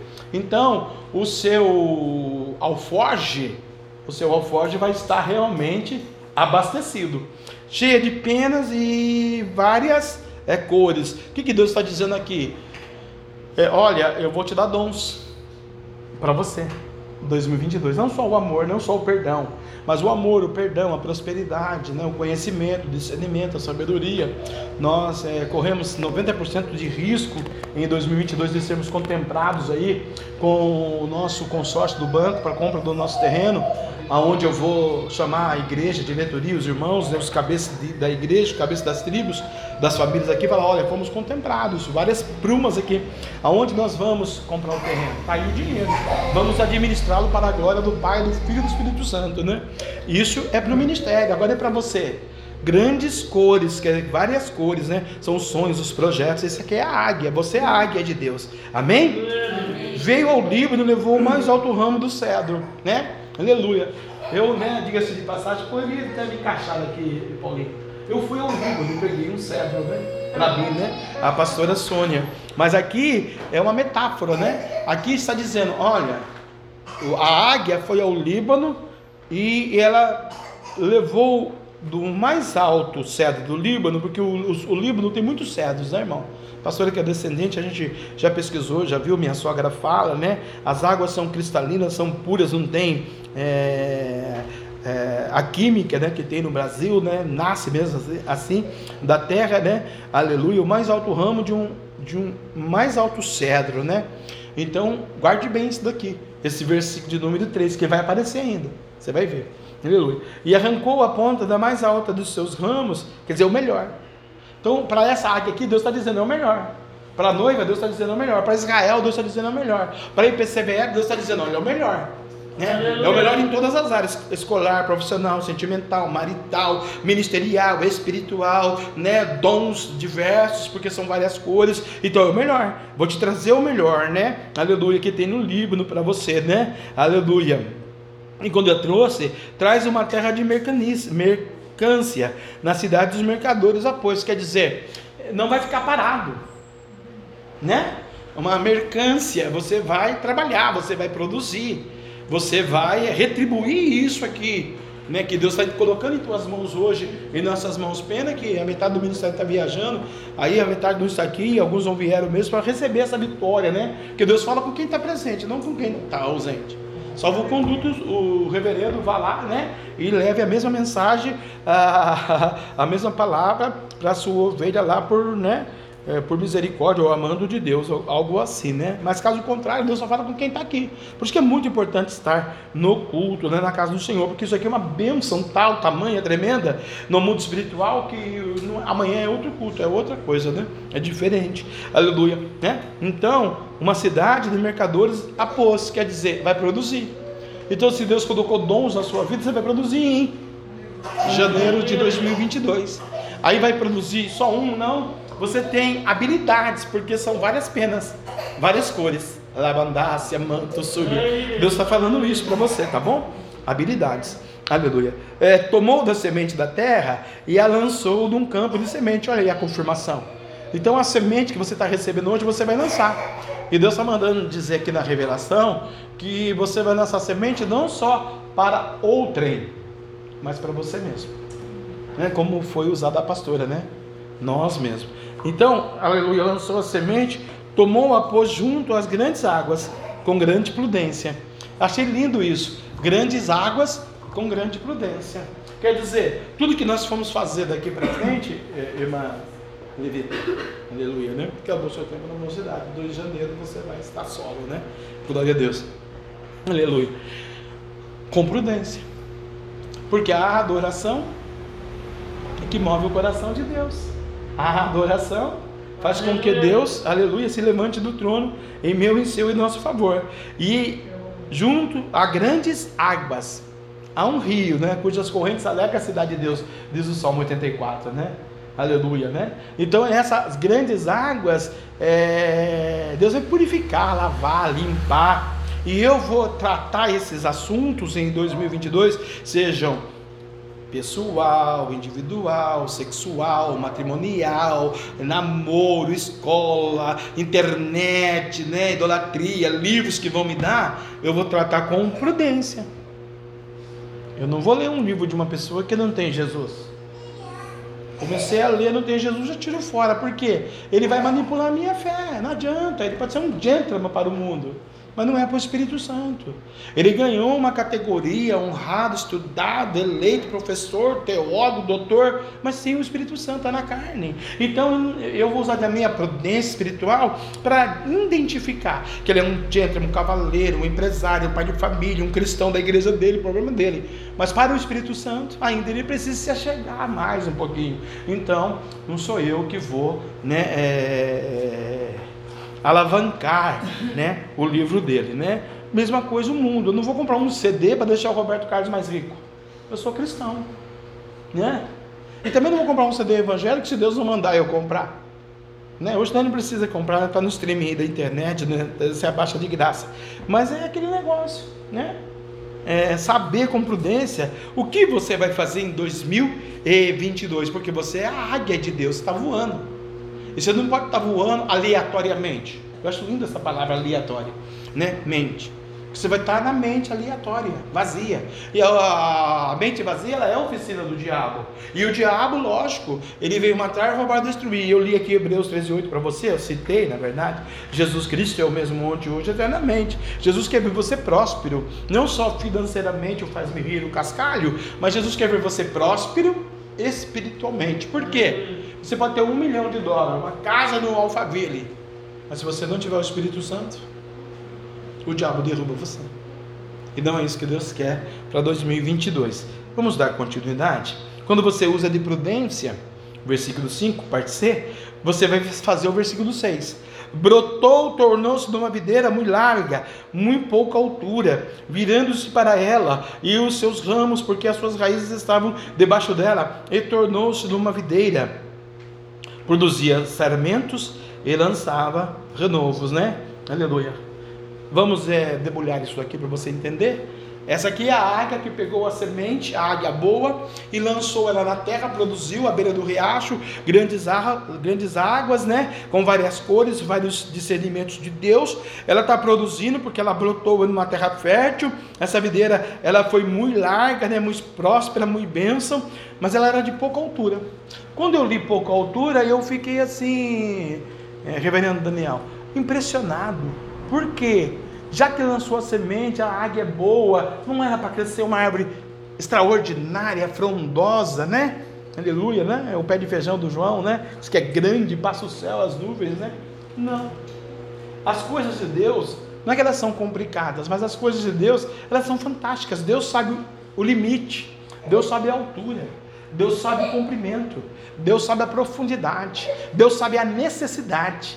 Então Deus colocou essas bênçãos todas numa árvore frondosa, larga, né? Aleluia. Com grandes ramos, né? raízes estavam para baixo dela, né? É, é, declarando a sua segurança, né? Mas a sua estatura era mediana. Foi essa a palavra que Deus me deu quando eu li isso. Diga para eles que a estatura é mediana. Por quê? Se passar disso, né, corre o risco de entrar soberba. Essa árvore poderia dizer: Não, Deus me usa. Não, Deus fala comigo. Não, escrevi um livro, são 15 milhões na internet de seguidores, 15 milhões no Instagram, 15 milhões no Facebook, 33 milhões de vendas na livraria. Cresceu usando o nome do Deus vivo. A Bíblia diz que o Deus não se deixa escarnecer. Então essa árvore que vai produzir em 2022 a sua vida, ela tem uma estatura. Por quê? Porque Deus vai poder podar os ramos depois, na hora necessária. Amém? Aleluia. E ela está, né, fincada com uma raiz, né? E ela vai então agora essa árvore jogada a semente pela águia tornar-se. Olha aí a lapidação, olha aí a redenção numa videira. Essa semente, para ela crescer, ela foi regada no jejum, na oração, na adoração, porque Deus está falando com Israel, é parábola isso aqui. Né? Vai acontecer um milagre. Deus está traduzindo para você: olha, vai tornar-se uma videira. A videira vai produzir vide, frutos, bênçãos. Aleluia né? Oh, louvado seja o Senhor. Quer dizer, Deus está dizendo para alguém aqui: olha, eu estou te dando capacitação, eu estou te enchendo, eu estou te formando, eu estou te é, é, restaurando, te renovando na sua fé, na sua essência, no seu interior, porque essa semente vai produzir, vai ser bênção, e você vai se tornar uma videira, aleluia, e vai lançar renovos, novos ramos. Oh, rabandarabandácia sube a terra. Houve mais uma outra grande águia. Aí Deus para aqui. Quando você está trabalhando na medida de Deus, mediana, na humildade, na simplicidade, na verdade, no temor de Deus, que é o que nós vamos praticar em 2022 com um membro aqui ou um milhão de membros. É Deus é que sabe quantos milhões ele vai mandar, né? Para a glória dele, né? Aleluia nesse altar ou no altar que ele preparar para nós para 2022, aleluia, nós vamos continuar lançando os renovos, a palavra da verdade, o amor de Deus, o temor do Senhor, né? A alegria da sua salvação, a justiça, porque Deus procura adoradores que o adorem em espírito e em verdade, né? Aleluia. Então, o 7 vai dizer que agora vai ter uma outra águia. Então são duas águias para Israel. E é, como é parábola, eu posso fazer aqui uma autoanálise pessoal, peculiar e particular, a bem da verdade, não mais que a verdade ou somente a verdade, se qual águia sou eu. E isso eu vou deixar para você refletir agora. Qual águia é você? Você viu a primeira o que Deus fez com a primeira águia. Agora veja o que Deus vai fazer com a segunda águia. Houve mais uma outra grande águia. Quer dizer, essa segunda também ela não é pequena, ela é grande. Né? Aleluia. Ela, por também ser uma grande águia, ela também tem o mesmo amor do mesmo tamanho do pai. Uma grande águia. A primeira também era uma grande águia. A segunda é uma grande águia. Tem o amor do pai. O mesmo amor. A grandeza é igual. Deus me ama por ser profeta, pastor, pregador, ministro, que saí do meu descanso nessa tarde, que estava tão gostoso, né? Para poder ir ali orar para alguém que eu absolutamente nunca vi na vida. A mulher que disse para nós, nós né? Nós conhecemos o Senhor, nós sabemos que o Senhor é um homem de Deus. É, irmã, é, faz 15 anos, 10 anos, eu orei ali pelo meu marido, até faleceu, mas a gente já foi num culto que o senhor estava, a sua esposa, vocês são uma benção. E eu falei para ele hoje, você está aí no quarto escuro aí, eu vou chamar um homem de Deus ali para orar para nós. Eu olhei para a pastora, olhei para a Mambi, olhei para ela, olhei e falei, Senhor, nunca vi essa mulher nem mais gorda, nem mais magra, nem, né? E ela falou que conhece a gente. Olha a responsabilidade de ser uma águia de Deus, né? Aleluia. É o preço da redenção, né, irmãos? Aleluia. E aí, no nosso caso, encaminhou-se os sofrimentos. Essa águia também de grande asas, né? Aleluia, grande como era, e asas grandes, cheia de penas, né? O que eu achei interessante na segunda, que tem um diferencial para a primeira, se você for olhar o texto com muita cautela, porque é igual o livro mesmo, né? A gente lê brrr, e não observa os detalhes minuciosos. A primeira, irmão Cristiano, reverendo, é colorida as, as, as coisas. As asas da segunda não é colorida. Os mesmos dons da primeira não é os dons da segunda. Entendeu? Olha só para você ver que tremendo. Me acompanha aí. Como diz o, o irmão da irmã Bia lá, vem comigo. Vem comigo aí nessa. Aleluia. Né? Houve mais uma grande águia de grandes asas, cheia de penas, e eis que essa videira lançou para ela as suas raízes. Olha aí, a primeira águia lançando para a segunda a raiz, a videira, o renovo. A primeira águia, vou traduzir no português objetivo. A primeira águia estava pregando para a segunda. Você também é águia, você também é crente, você também é escolhido, você também é levita. Essa sua atitude aí com, o seu, com a sua vida, com o seu corpo, com o seu mundo, com a sua linguagem, com o seu computador, não é de Deus. Mas você também é águia, você também pode ser colorida, você também pode ser profetisa, você pode ser missionária, você pode ser evangelista, você pode ser uma bênção, você pode ser milionária, você pode ser uma árvore de estatura mediana, debaixo da glória de Deus, lançando um renovo. Aleluia. Foi o que eu fui fazer ali. Esse câncer não vai te matar. Você não vai ficar num quarto escuro. Essa macumba não pega. Essa maldição não vem. Você é escolhido, lavado, remido, levando a alma dessa cama, você tem 33 anos. Vamos aí ó, acordar, despertar, trabalhar, fazer alguma coisa da vida, porque 2022 tem coisas novas para você. Agora só cabe a você querer ouvir, praticar. Ou se não, querido, ou dizer a verdade, você vai morrer mesmo. Você essa cultura, que é isso que ele vem fazer. Ele vem matar, roubar, destruir. Agora o meu é o de ontem, de hoje, eternamente, mente. Agora, se você se entregar, você está fadado ao pecado, à morte e à destruição. Então eu estou trazendo um renovo para você, estou estendendo para você a semente do renovo. Foi o que a primeira águia fez para a segunda. Estendeu para ela as suas raízes, estendeu para ela os seus ramos, quer dizer, ajudou, ensinou, ministrou, desde as auréolas do seu plantio, para que arregasse. Olha, então você não sabe fazer, você não sabe como é que é, você não tem essa santificação, você não tem esse temor, caminha comigo, auréolas eu recebi as bênçãos, eu vou compartilhar com você. Porque eu tenho bastante. Deus me deu para sobejar. Porque o que Deus faz é coisa grande. Deus não faz coisas pelas metade. Tudo que Deus vai fazer na sua vida em 2022 é extraordinário. Aleluia. Numa boa terra, a borda de muitas águas, estava ela plantada. Ela também estava num lugar fértil, de bênção. Muitas pessoas já passaram por esse lugar por esse ministério. Fértil, de bênção, de prosperidade. Entraram aqui capegando, morrendo, sem dinheiro, sem, sem condições. Aí Deus deu trabalho, emprego, casa, carro, restituiu, abençoou. Mas não quiseram os renovos de Deus. A santificação, a doutrina, a verdade, o amor, o temor. Né? Hoje capengam por aí, sem o Deus verdadeiro, sem o Deus santo. Não que não tenha o Deus, tem o Deus. Mas não é esse Deus que a gente prega, é um Deus que o mundo prega, é igual o livro, né? Um gentleman, um pai de família, um homem honrado, um homem abençoado. Nossa, que maravilha! Mas não tem o Deus dos hebreus. Igual os judeus, né? Doze tribos, dez se rebelaram, ficou só duas. Dez foram adorar Baal. Homens fantásticos, judeus, tinham promessa, trabalhadores honrados, amados, escolhidos, eleitos de Jeová. Mas foram sucumbidos pelo diabo Deus o permitiu porque eles deixaram Deus.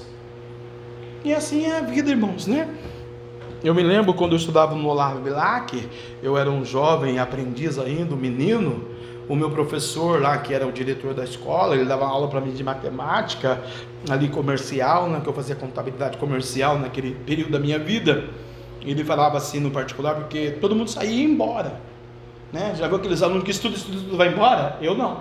Eu ia conversar com ele. Porque ele trabalhava lá, ele era da diretoria da escola do Bilac, eu queria estar ali. Eu queria me aprimorar. Queria... E eu falava, professor, eu não entendi isso. O senhor explicou, explicou, falou lá, eu não entendi. Professor, falaram isso, isso, isso, isso é verdade, professor. Ele falou, Jefferson, vem aqui. Você tem um potencial. Você pode ser um gentleman, ou você pode ser um nada. O que você prefere? A preguiça, o mundo, a tristeza, a família, os amigos vão te levar a bancarrota. O livro, o estudo, a ciência, o conhecimento vai te levar ao crescimento. Se você quiser seguir uma área, você tem que pagar o preço dessa área. Mesma coisa a fé, irmão. Se eu quiser seguir com Cristo, redenção sem sofrimento não existe. Se você não sofrer, porque ele sofreu quando ele se rendeu, se redimiu por nós lá no Calvário, ele sofreu a cruz, o prego, o chicote, a chibata, as palavras. O evangelho não está na sua vida. Não adianta você sentar numa cadeira. Um dia o diabo pega você lá fora. É uma auto-reflexão mesmo. Eu prego para o mundo inteiro ouvir isso. É, evangelho é renúncia. Né? Eu conheci um homem que tomava uma cervejinha sem álcool. Depois ele tomava um vinho. Depois de um vinho, ele tomava um cálice, né? Depois ele tomava dois cálices, três cálices, ele tomava um barril de cinco litros. Um dia encontrei ele bêbado na rua. Falei, irmão, mas o senhor não era crente da igreja? Um abismo chama o outro abismo. Lá numa briga, numa condição familiar, ele, em vez de invocar o Deus de Israel, invocou o Deus da bebida. E ali ele sucumbiu, não só dois cálices, mas mais de dez. No décimo primeiro ele já ficou para lá de Bagdá, perto de Beirute, lá para casa da minha sogra lá, no Líbano, ele não pegou a videira pegou o araque, tem uma coisa chama araque, e o cara fica de araque mesmo, né? Fica lelé da cuca, balangando para lá e para cá. Por quê? O inimigo, quando poderia se dobrar o joelho. Estou triste, angustiado, amargurado, com câncer, com covid, com omicron, epilético, desempregado, falido, com medo escuro. Agora estou com medo escuro, não acendo a luz? Eu estou com medo escuro, não vou buscar a Deus. Deus fala lá no livro dos Gênesis, o irmão deu aqui outro dia na sua mensagem, que eu também li, né? Que para a escuridão há uma luz, a Cristo.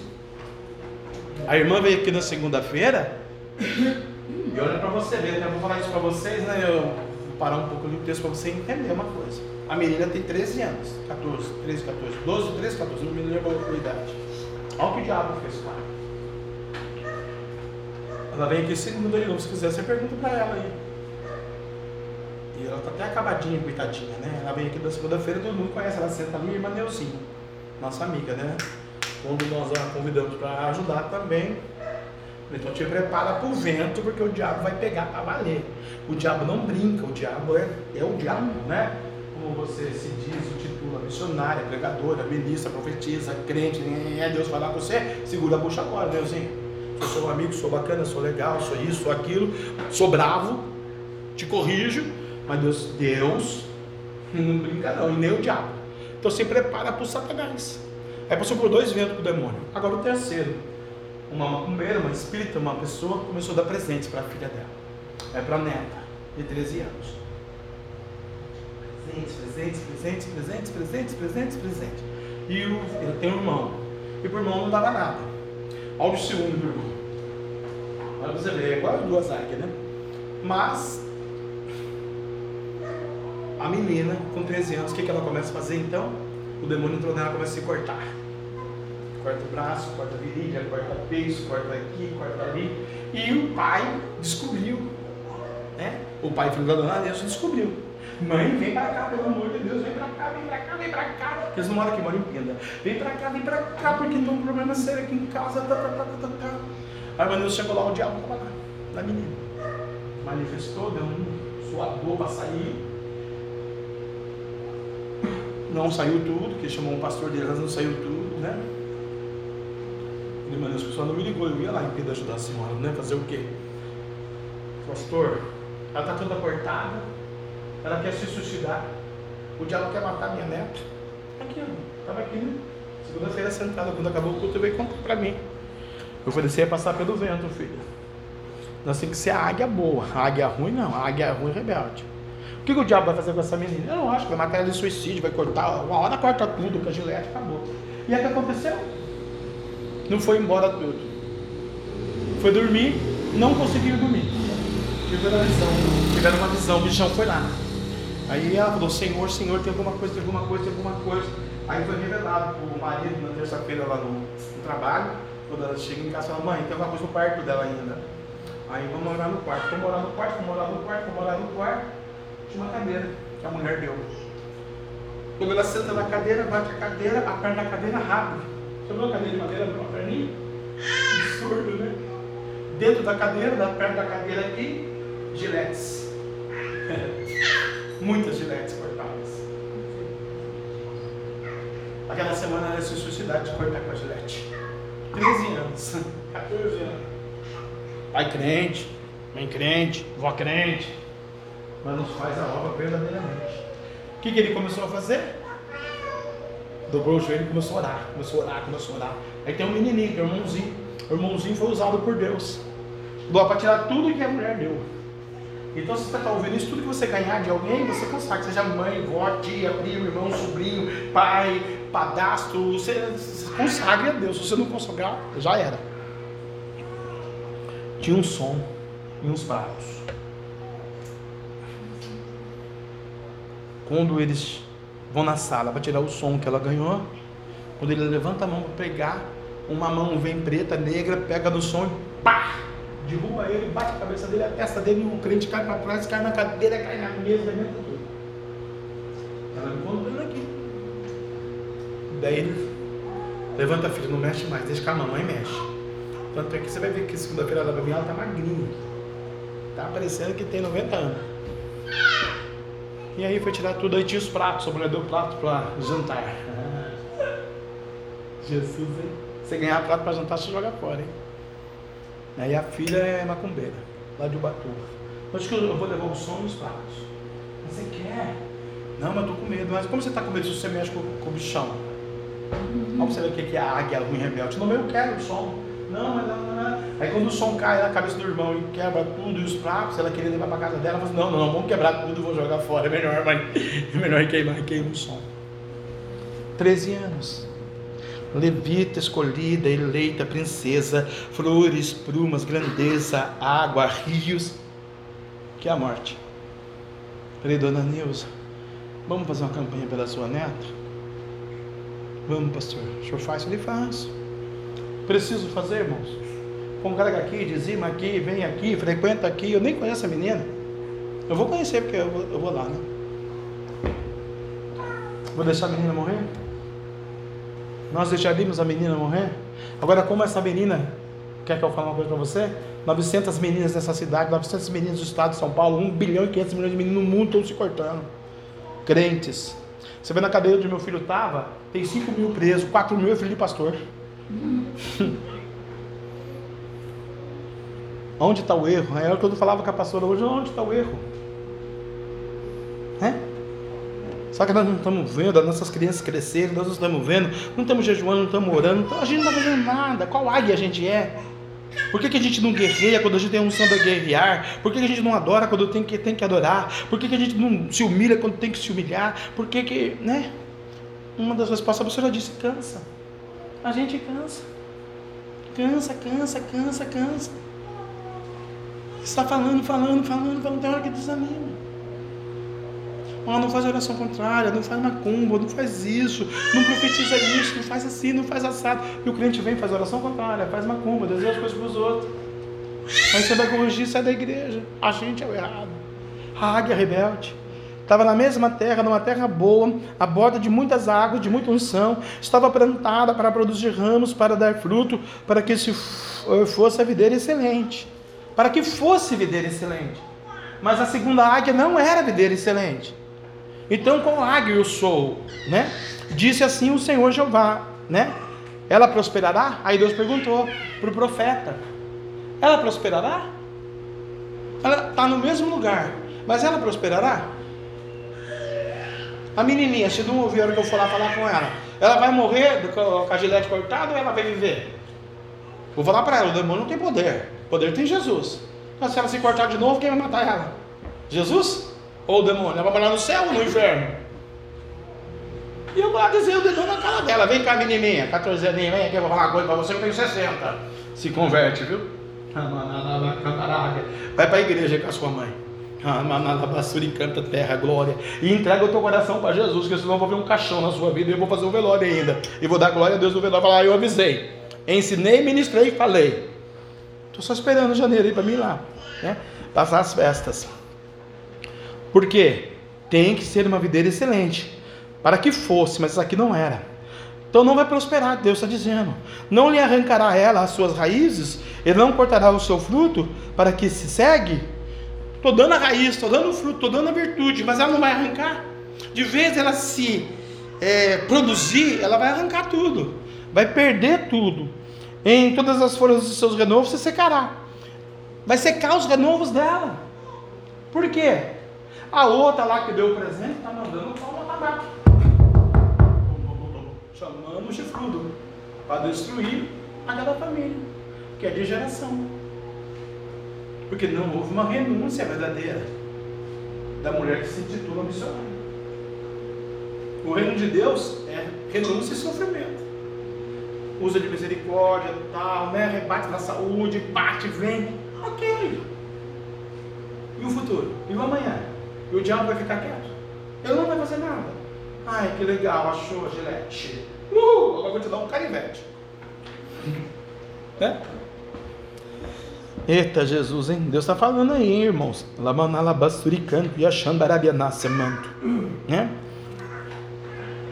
Vai arrancar as raízes, não cortará o seu fruto, para que se segue. Em todas as folhas do seu renovo se secará, e não com um braço grande, nem com muita gente será arrancada pelas suas raízes. Quer dizer, pensou em produzir algo, não vai acontecer.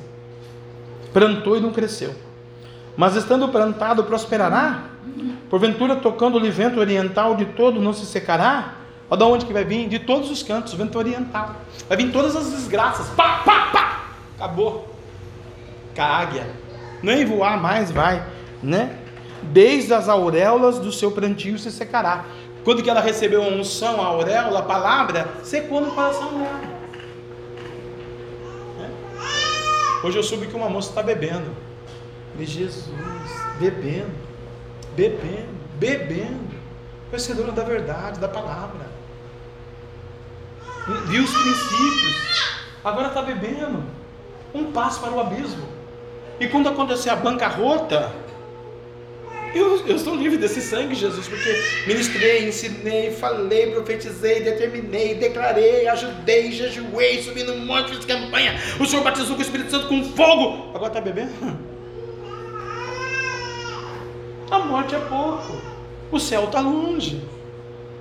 Nós somos templo do Espírito Santo. Qual, água, qual águia somos? Agora eu, carnal, gordinho, pastor, né? Aí, beira dos 70, também já quase com o pé na cova. Né? Tô triste, imagina o Espírito Santo. Que olhou, que regou. É que ele é misericordioso. Senão o diabo já sucumbia nesse Natal mesmo, né? Você vê como é que Deus faz? Está secando as raízes, tá? Os renovos não vai dar certo. Os projetos, os propósitos, a família, o romance, o futuro, o casamento, a empresa, vai tudo a bancarrota. A escola, a faculdade tal, os amigos, tudo para baixo. Nada para cima. Por quê? Provou o dom de Deus, mas negou o dom de Deus. Não pode, irmãos. Versículo 10: Mas estando plantada, prosperará porque ventura, tocando-lhe o vento oriental de todo não se secará, desde a orelha seu plantio se secará. Então veio em mim a palavra do Senhor dizendo: Diz agora a casa do rebelde, para a segunda águia. Aí Deus traz a palavra de uma exortação à casa do rebelde, o que a missionária trouxe, o que a pastora trouxe, né? Então Deus está dizendo para a segunda águia: olha, águia, você é bacana, você é legal, eu te amo. É a mesma situação, mas você é rebelde. E como você é rebelde, eu não tenho nada com você. Você é Israel, você é evangélico, você é cristão, você congrega lá, aqui, acolá, no PCBL, onde você quiser, mas você é rebelde. E sendo rebelde, você não tem redenção. Não tendo redenção, você não sofre, você não é purificado, lavado, remido, abençoado. Pela minha palavra. Porque se o meu filho passou pela cruz, você não pode passar por um sofrimentozinho, uma dorzinha. Você já. Ah! Né? Olha aqui. Diz a casa rebelde: não sabeis o que significa essas coisas? Deus pergunta: você não sabe o que é isso? A primeira águia, a segunda águia? Você não entende? Sabe que Deus tem que ser mais objetivo para você? Dize: Eis que veio o rei da Babilônia a Jerusalém e tomou o seu rei e os seus príncipes e os levou consigo para a Babilônia. Ué, veio na Babilônia, veio em Israel, o rei da Babilônia veio aqui, mas aqui não é a casa do Senhor? Como ele veio aqui? É porque deu uma legalidade para ele. Ele tomou um da semente real e fez é, concerto com ele, e trouxe sob julgamento todos os poderosos da terra. Fez um concerto com ele. Outro dia eu dizia para o ministro: vocês fizeram aliança lá com o papado, agora vocês têm a semente lá e aqui. Está fazendo um concerto com o pecado. Não adianta. Você acha que Deus não vai cobrar isso? É, para que o reino ficasse humilhado e não se levantasse, para que, guardando o seu conserto, pudesse subsistir. Então vai ter uma humilhação por causa do preço do pecado. Mas rebelou-se contra ele, enviando os seus mensageiros do Egito para que lhe mandasse cavalos e muita gente. Prosperará ou escapará aquele que faz tais coisas? Ou quebrantará o concerto? Escapará. Aqui é na segunda águia desse versículo 15, começa a ficha a cair.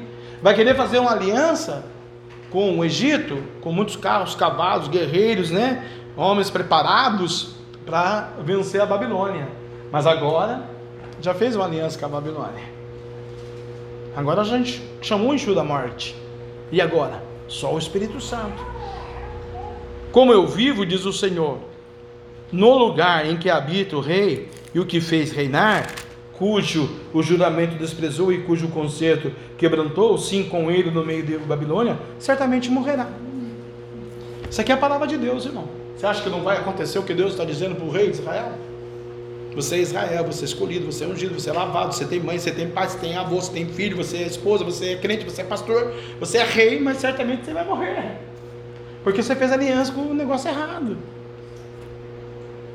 E fará, e faraó, nem com um grande exército, nem com grande é, companhia numerosa, fará coisa alguma com ele em guerra levantando-se tranqueiras, edificando baluartes para destruir muitas vidas.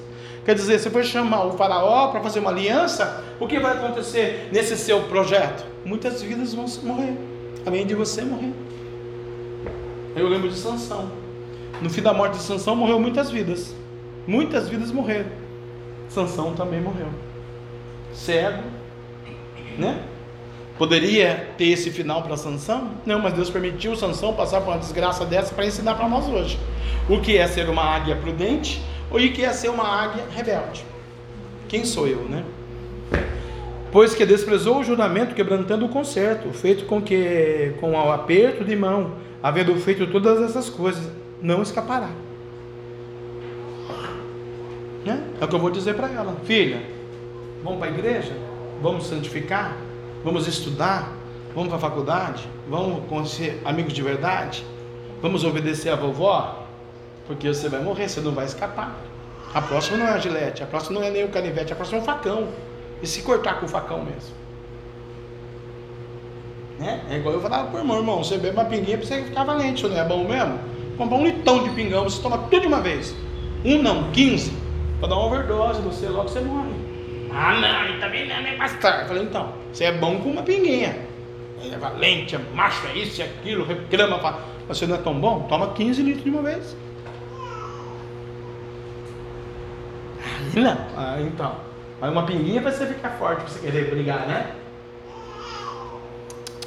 Não é assim, irmãos, né? Jesus, ele é amor. Jesus, ele é poder. Então nós temos que entregar a nossa vida para Jesus, né? A Bíblia vai dizer lá em João: Não se turbe o vosso coração, né? Deus, é, credes em Deus, crede também em mim, né? Jesus, ele quer que você seja abençoado, pois que desprezou o juramento, quebrantando o concerto. Versículo 19: Portanto, assim diz o Senhor Jeová: Vivo eu e que o meu juramento e, que, e o que despreza o meu conserto, que quebrantou, isto farei recair sobre a sua cabeça. Aí você vê famílias destruídas, por quê? Lá atrás ouviu a verdade, a santidade, o temor, o amor. Aí não praticou. Ou praticou de Ará, que é daquele que faz a minha obra relaxadamente. Vai cair o conserto sobre a sua cabeça. Eu falei para a pastora. Os maiores erros do meu filho estar tá nesse negócio aí é meu. 50% meu. Quando ele nasceu, pequenininho, bonitinho, tamanho da menininha lá, o que, que foi dito para nós pela pastora evangélica? Não, pode consagrar na igreja católica, você ganha a sua sogra para Jesus, e depois você ganha para Jesus, você ganha para Jesus. Eu perdi a minha sogra e perdi ele para Jesus. Perdi de Jesus. Recaiu sobre a minha cabeça agora a vergonha. Não é bonito? No andar de um prédio, sei lá, doutor Rafael, tá no sabe. Psicólogo, doutor, engenheiro, né? projetista, sorveteiro, padeiro, eh, lixeiro. Hoje, um homem de Deus. A mulher falou hoje ali, um homem de Deus.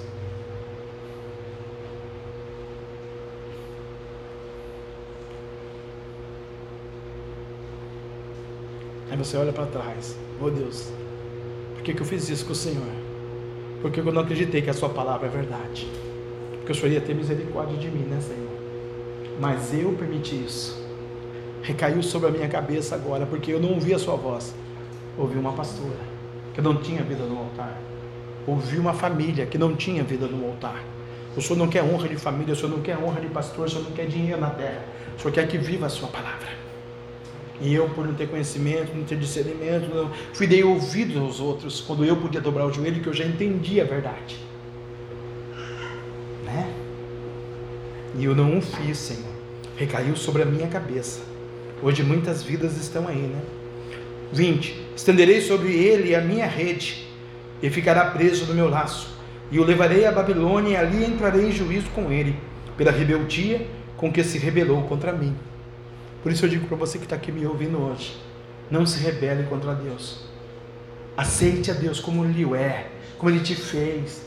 Viu? Renuncia o mundo, o pecado. A Bíblia diz: os amigos do mundo são inimigos de Deus. Os amigos de Deus né? São os amigos da família. Eu falei para uma pessoa outro dia, honra o teu pai e a tua mãe, né? Falei para uma pessoa hoje também, honra o teu pai, né? É bíblico, se não honrar o teu pai, por quê? Porque vai ter uma geração aí nascendo de você, se você não honrar o seu pai, aí, olha a maldição aí na barriga já aí. Por quê? Porque conhece a verdade. A Bíblia diz: Conhecereis a verdade, a verdade vos libertará. Deus quer me libertar de mim mesmo, dos meus erros, das minhas falhas. Por quê? Eu gerei. Você já gerou, né? Aleluia. Nós geramos, irmãos, nós temos que gerar, ser a águia boa. Não podemos cair na rede de Deus, não podemos brigar com Deus, né? Aleluia. O não deixar Deus entrar em conserto e juízo com a gente. Amar a Deus acima de todas as coisas, como disse a missionária. E todos os seus fugitivos, com todas as suas tropas, cairão à espada. E os que restarem serão espalhados em todas as direções. Sabereis que eu, o Senhor, o disse. Olha só quanta destruição por causa de uma atitude de uma águia que não deu ouvidos ao Senhor. Mas, o 22, assim diz o Senhor Jeová: também eu tomarei, lembra do versículo 2 que eu falei para você lembrar? Também tomarei do topo do cedro do, do livro e plantarei do principal dos seus renovos, cortarei o mais tenro e, e plantarei sobre o monte do alto e sublime. Aqui começa a bênção para a primeira águia. O Deus exorta a segunda águia, trata com ela, fala o que vai acontecer com ela. Deus trata com a igreja, fala com o crente, mostra para o crente, para o jovem, para o adolescente, para o ancião, para o pequenininho, né? O que vai acontecer com ele se ele não viver esse principado aqui de Deus, esse princípio, né? É o principado da santificação, né? Aleluia. O Senhor ensinou. Agora aqui para a águia primeira. No Monte Alto de Israel, aonde que vai plantar? Monte Alto de Israel. Olha que maravilha, né? Aleluia ou plantarei e produzirá ramos. A primeira águia. Deus volta na primeira águia, porque Deus viu que a segunda águia não queria nada. Né? No monte alto de Israel, o plantarei e produzirá ramos, e dará fruto. Esse fará um cedro excelente Deus está dizendo: ó, a primeira águia, olha a bênção que eu tenho para você. E habitarão debaixo de todas as aves de toda a sorte de asas, e a sombra dos seus ramos habitarão. Quer dizer, o seu ministério, a sua vida, os seus projetos, o seu sonho, o seu 2022 é fantástico. Pode ter Omicron, pode fechar, é, pode ter Covid, Omicron, é, qualquer doença, né? Medo, tristeza, angústia, dor, sofrimento, pode ter, no mundo para você não. Pode fechar o posto de gasolina, você vai ter gasolina no seu carro. Pode fechar o hospital, pode fechar a faculdade, pode fechar a igreja, nós vamos estar aqui orando de novo. Né? Aleluia, nunca fechamos o ministério, vamos fechar agora o Omicron. O Omicron vai matar os outros aí em 2022, muita gente. Né? Já na Europa está pegando, a extrema está pegando, deve ter algum outro lugar do Brasil que está pegando. Eu profetizo, São José dos Campos não vai nem passar perto. Cada um dele vier avalado nossa casa, nossa vida, nossa família, estamos debaixo do sangue do Cordeiro, né? A não ser que nós tivemos muita maldição, muito pecado, aí Deus deixa acontecer. Se a gente for a segunda águia, né? Aleluia. Mas olha aqui para nós. Estamos no monte alto de Israel. Plantarei, produzirá ramos, né? Dará fruto, é, né? A sua geração, né? Os seus filhos, seus netos, seus bisnetos, fruto excelente, cedro excelente, habitarão debaixo. Tem gente que tá, Deus está me dizendo aqui, cedro excelente, Deus está falando assim, tem gente aqui que vai lá três idiomas. Vai falar três idiomas assim, brincando, vai fazer curso de três idiomas, vai poder escolher qual país do mundo quer trabalhar, qual, qual empresa quer representar no Brasil. É três idiomas. E habitarão debaixo dele todas as árvores de sorte, de asas, a sombra dos seus ramos habitarão. Assim saberão todas as árvores do campo. Ó, todo mundo vai saber, né? Todas as árvores do campo, sua família, sua igreja, a sua cidade, né? Que eu, Senhor, abati a árvore alta, elevei a árvore baixa. Por que, que Deus falou que a árvore tem que ser mediana? Porque a alta ele abate. Vai ser soberba, né? Vó, você é careta, vó, você tá por fora, você não tá com nada, eu faço o que eu quero, a hora que eu quero e agora? Tá se cortando, tá morrendo lá. Eu vou lá. Você não era boa zona? E agora? Como é que faz? Abre alta. Deus abateu. A mãe chamou um rapaz, quanto tempo para a igreja? Você está no quarto escuro, 33 anos. Isso não é a graça do Senhor, hein? Que ela falou aqui no portão aqui, não sou da igreja não sei o que, mas não dá para ir, ele não quer ir lá, o pastor não pode vir. Eu vou, então, eu vou chamar um homem aqui pertinho. Mas Deus já não deixou o homem lá mesmo para honrar nós aqui na rua, né? Não é isso, não? Depois Deus falou para mim, não, não deixei o, meu, meu servo vir, porque eu quero honrar você aqui na rua aqui para um propósito. Amém, Senhor. Vamos, né? Glória a Deus, fazer a obra. Eu quero habitar debaixo dessa benção aqui, ó de todas as árvores, de toda sorte, de todas as asas. Assim saberão todas as árvores do campo que eu sou o Senhor. Abati a árvore alta, elevei a árvore baixa, sequei a árvore verde e fiz reverdecer a árvore seca. Estava seca, né? E eu, Senhor, eu disse e o farei. Quem que disse? O Senhor, e o farei. Por quê? O Salmo 35, 27, Deus ama a prosperidade do seu ungido, do seu servo. Então, se Deus ama a minha prosperidade espiritual, eu vou me entregar eu vou me acabar, eu vou desanimar, eu vou desistir. Quando lá o professor de matemática não era crente, não era evangélico, não era nada, era ateu, até me lembro dele até hoje, né? Aleluia. Quando ele falou aquilo para mim, que, que eu trouxe para minha vida? Bom, o conhecimento. Não vou ser tudo isso que ele está falando, porque eu não quero ser. Eu não quero me aprimorar mais, porque até onde eu cheguei está bom. Daí eu conheci o Deus da minha mãe, eu falei, ah, joga na costa da mamãe. A mamãe é crente, o Deus dela é forte, então ele me leva. Foi o que aconteceu. Eu entrei no banco porque a minha mãe orou. Eu me lembro, ah, chegou uma crente, eu detestava crente, irmãos. Hoje, o que, que eu sou? Pastor, profeta, ministro. Pega a tua carteira profissional. Eu falei, já vem essa crente doida falar as coisas. Você águia boa. O Senhor abre uma porta para ele. Dois dias depois a minha amiga ligou. E aí, beleza? Beleza, o que está acontecendo? Nada, desempregado. Então vai lá no Bandeirinhos que vão te pegar lá. Ah, está brincando. Cheguei lá 15 candidatos. Pega uma folha, 15 folhas. A menina, que depois virou minha secretária, deu a folha. Eu já olhei para a menina, né? não para a folha, né, Jana? Você vê como que é o diabo, né? Não, mas eu vou olhar para você hoje, amor. Hoje eu sou águia pura. Oh, glória. Você vê 30 anos sofrendo. De amor. Põe na máquina. Olhei para os outros, como é que põe na máquina, né? Por quê? Olha a árvore ruim, a águia ruim. Tinha um curso de datilografia que a mamãe tinha pagado, eu fui uma aula. Antigamente fazia datilografia, vocês não sabem disso, hoje é internet, computação, tinha a máquina de datilografia, lembra disso? Eu fui em uma aula. As outras aulas eu não queria ir, né? Como é que põe? Como é que é? Onde que é? Aí a menina colocou pra mim, uma menina lá. É, escreve aí, o Banco Bamerindos é forte, não sei o que lá, uma coisa assim. Onde está o O? Milho, é o catador de milho. Achei o O, enquanto os outros. E eu nem no bar tava ainda, já acabou o tempo. Oba! É banco. Aí tirou a folha, o cara olhou minha folha. Né? Você vai embora, você vai embora, você vai embora, você vai embora, você. Dez foi embora. E eu cabeludão desse jeito. Ele falou, olha, vocês cinco fica. Aí ele falou, vocês cinco voltam amanhã. Do amanhã, três não veio. Não sei o que aconteceu, três não veio. Dois, eu e mais um. O mais um não passou, passou eu. Ele enfiou a mão no bolso e falou assim, ó, toma aqui, 50 cruzados não, vai cortar o cabelo, amanhã começou 8 horas. Eu vou registrar você por aqui mesmo e você é funcionário. Três meses você recebe por aqui, depois você recebe pelo banco, tá bom? Eu pago você aqui na agência e você vai trabalhar para nós, como office boy. O que, que faz um office boy? Né? Você vai fazer tudo que a gente mandar aqui dentro, todo mundo vai mandar em você, até a faxineira manda em você, porque você é o office boy, o gerente manda em você, eu mando em você, a caixa manda em você, o auxiliar ali manda em você, você vai pegar água, coca, cigarro, lanche, vai e vem, e você tem que aprender os serviços. Lembrei do meu professor. Agradeci o Deus da minha mãe.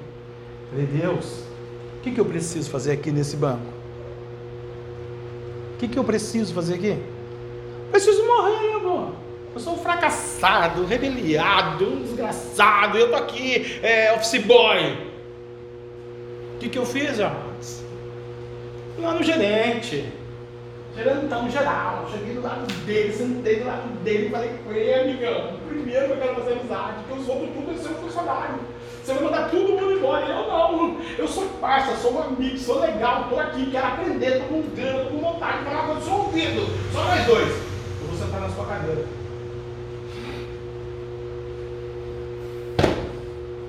Os chefes foram mandados embora, todo mundo foi saindo e eu fui só subindo. Por quê?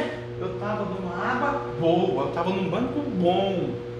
Eu podia trabalhar em Tóquio se eu quisesse, na agência de Nova York, eu podia trabalhar no Vale do Paraíba. Eu estava ali, aprendendo, crescendo.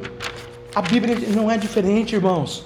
É um manual de vida, um manual de fé. O melhor patrão, o melhor amigo é Deus. Não tem amigo, não tem mãe, não tem pai, não tem filho, não tem tio, não tem primo, não tem sobrinho, não tem internet, não tem Facebook, tem Jesus. Depois que tem Jesus, aí sim você se ama. Aí você respeita a mãe, você respeita a pai, você respeita a pastor, você respeita o seu chefe. Você respeita, porque aí os princípios você vai lembrar. Eu sempre levava no banco, minha mãe falava, lá em casa, nós somos pobres, seja humilde, seja sincero, seja verdadeiro, obedeça. Nem que te machuque, obedeça. Vem para cá que nós vamos orar. O Deus vai fazer a obra. Eu falava, mas Deus não é pedreiro, mãe. Eu falava isso para minha mãe, porém. Deus não é pedreiro, mãe. Que obra que a senhora fala, mãe? Minha mãe falava, Deus vai fazer uma obra em você, em você que Deus vai fazer a obra. Você precisa ser transformado, você precisa aprender no mundo. E você está naquele banco, não foi porque você sabia, você mesmo disse nem da geografia, você sabia. Hã? E sabe onde para sacanear o diabo fez? Eu fui trabalhar no Telex. Vocês não sabem o que é Telex? É uma máquina desse tamanho, tem uma fita aqui que vai. Mandava mensagem para o mundo inteiro. E o Robertinho trabalhava do lado, então eu era assessor do Robertinho, eu fui aprendendo. Fiquei um exímio operador de Telex. Por dia que o Robertinho saiu, foi promovido, eu fiquei no lugar dele. Eu ganhava uma bagatelinha de 50 cruzeiros, já fui para 500. Aí o chefe de casa saiu, ganhava 2 mil, eu ganhava 500, aí eu já fui ganhar 2 mil também. Aí o outro saiu, ganhava 6, eu fui ganhar 6. Aí o subgerente saiu, eu fui ser subgerente. Fui ganhar 15. Oh, maravilha. Muda as coisas, muda? Porque eu busquei para encerrar. Quando entrei na igreja evangélica, entrei pastor, profeta, ministro, pregador, evangelista, missionário. Ou entrei ovelha, cooperador. Entrei ovelha rebelde. Sentei no último banco, falei, não fala comigo, não quero saber, não estou aqui nem sei porquê. E era assim que Deus queria trabalhar. Aí do último banco veio para outro banco, outro banco, outro banco, outro banco, aí foi indo cooperador, submisso, obediente, nunca disse não para nenhum pastor, sempre estava à disposição, sempre que pude, fiz tudo, sempre ajudei com amor, fui ler essa palavra, fui estudar, fui fazer teologia, fui aprender, né? Eu acho que a letra mata o espírito, não pratico mais por causa dessas coisas do livro que tem aí por aí, porque Deus fala a essência, o que Deus falou. O que o rodapé está aqui escrito aqui, a opinião do, do rodapé aqui não interessa. Interessa aqui, ó. A teologia daqui não interessa. Aqui é só para crescimento, aperfeiçoamento do conhecimento. A espiritualidade, a verdadeira é, unção vem na joelhologia. A verdadeira teologia, conhecimento de Deus, Tel é Deus, elogia, estudo, vem daqui. Dobra o teu joelho que ele fala com você. Isso significa isso. Casa rebelde significa isso. Águia significa isso. Ribeiro significa isso. Eu não preciso de um intercessor, de uma outra pessoa. Eu preciso de Jesus. Né? Se eu não precisar de intercessor, eu sou católico romano, não preciso de Maria.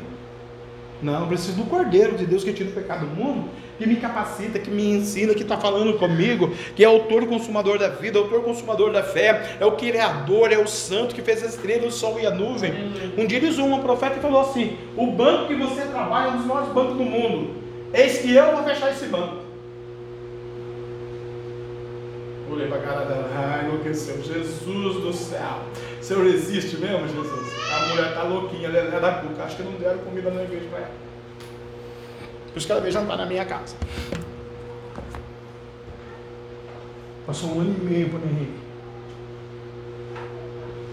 O presidente do meu banco se aliou com o tal de Fernando Collor de Mello. Olha com quem que o cara vai se unir. Deu 6 milhões de dólares para ele. Fazer a campanha, emprestou um jatinho, deu gasolina e avião para rodar o Brasil. Ele ganha, presidente. O que, que ele faz com o presidente do meu banco? Coloca o meu, o meu dono do banco que eu trabalhava, ministro de uma pasta lá. E tinha um cara na Bahia muito forte, um baiano, deputado, também foi ministro, né? Da economia. E o presidente do meu banco, o Collor falou, olha, eu vou restituir todo o dinheiro para você ver que nós ganhar, a gente vai fazer uma maracutaia aí, né? Tal, tal, tal, tal. Se a gente é do Marajó, a gente pega o dinheiro mesmo. O cara da economia brigou com o cara do meu banco. Não vou dar o dinheiro. Esqueci o nome do cabeça da o baiano. Aí deu uma briga, deu uma briga, deu uma faliu o banco. Um ano e meio depois o banco fechou, não fechou. Deus cumpriu, não cumpriu. Deu uma briga em Brasília. Para restituir 6 milhões de dólares para um banco. Passa os anos, os tempos. Meu banco quebrado. O presidente Fernando Henrique Cardoso agora já vai lá nos Estados Unidos da América, sai da onde? Encontra o HSBC, Hank Shanghai Bank, maior economia do mundo na área do banco. A quarta maior. O cara fala para ele, olha o seguinte, estou querendo comprar um banco no Brasil. É, Fernando. É, o, presidente falou, é, querido, é, Fernando, quero comprar. Ah, tem um banco Unidos lá, tá assim, tá, tá, tá. Eu compro a parte boa, o ativo. O negativo você brasileiro paga. Os brasileiros pagam. O Fernando Henrique falou, tá vendido. Falou pra secretária, faz o cheque aí pro homem que palavra de presidente da América do Sul do Brasil não volta atrás. Daqui 30 dias eu chego no Brasil, aviso o dono lá e os funcionários. Ó, você ver, volta em mim agora. E vai servir para você agora para nós encerrar. Você vê que quando eu prego tem razão. Lá atrás, mamãe mandou fazer datilografia, eu não fiz. Lá atrás, a mamãe, a mamãe pagou e eu nem fui na aula. Inglês. Mamãe falou, você vai precisar um dia dois idiomas. Hoje Deus falou que alguém vai falar três, né? Mas aí vai depender de você, não, é mais de mim, eu já tô velho, eu já quero é partir para agora. Não quero nem estar mais nessa terra, tá cheio de omicron por aí. Eu não quis. Passou os anos, né? No bancão, chique, beleza, né? Chefão já. Chegou o cara lá, 30 dias depois. Aí veio a notícia, o boletim e tal. O presidente Fernando Henrique Cardoso vendeu o banco, tal, tal, tal, né? O nosso presidente não teve força, né?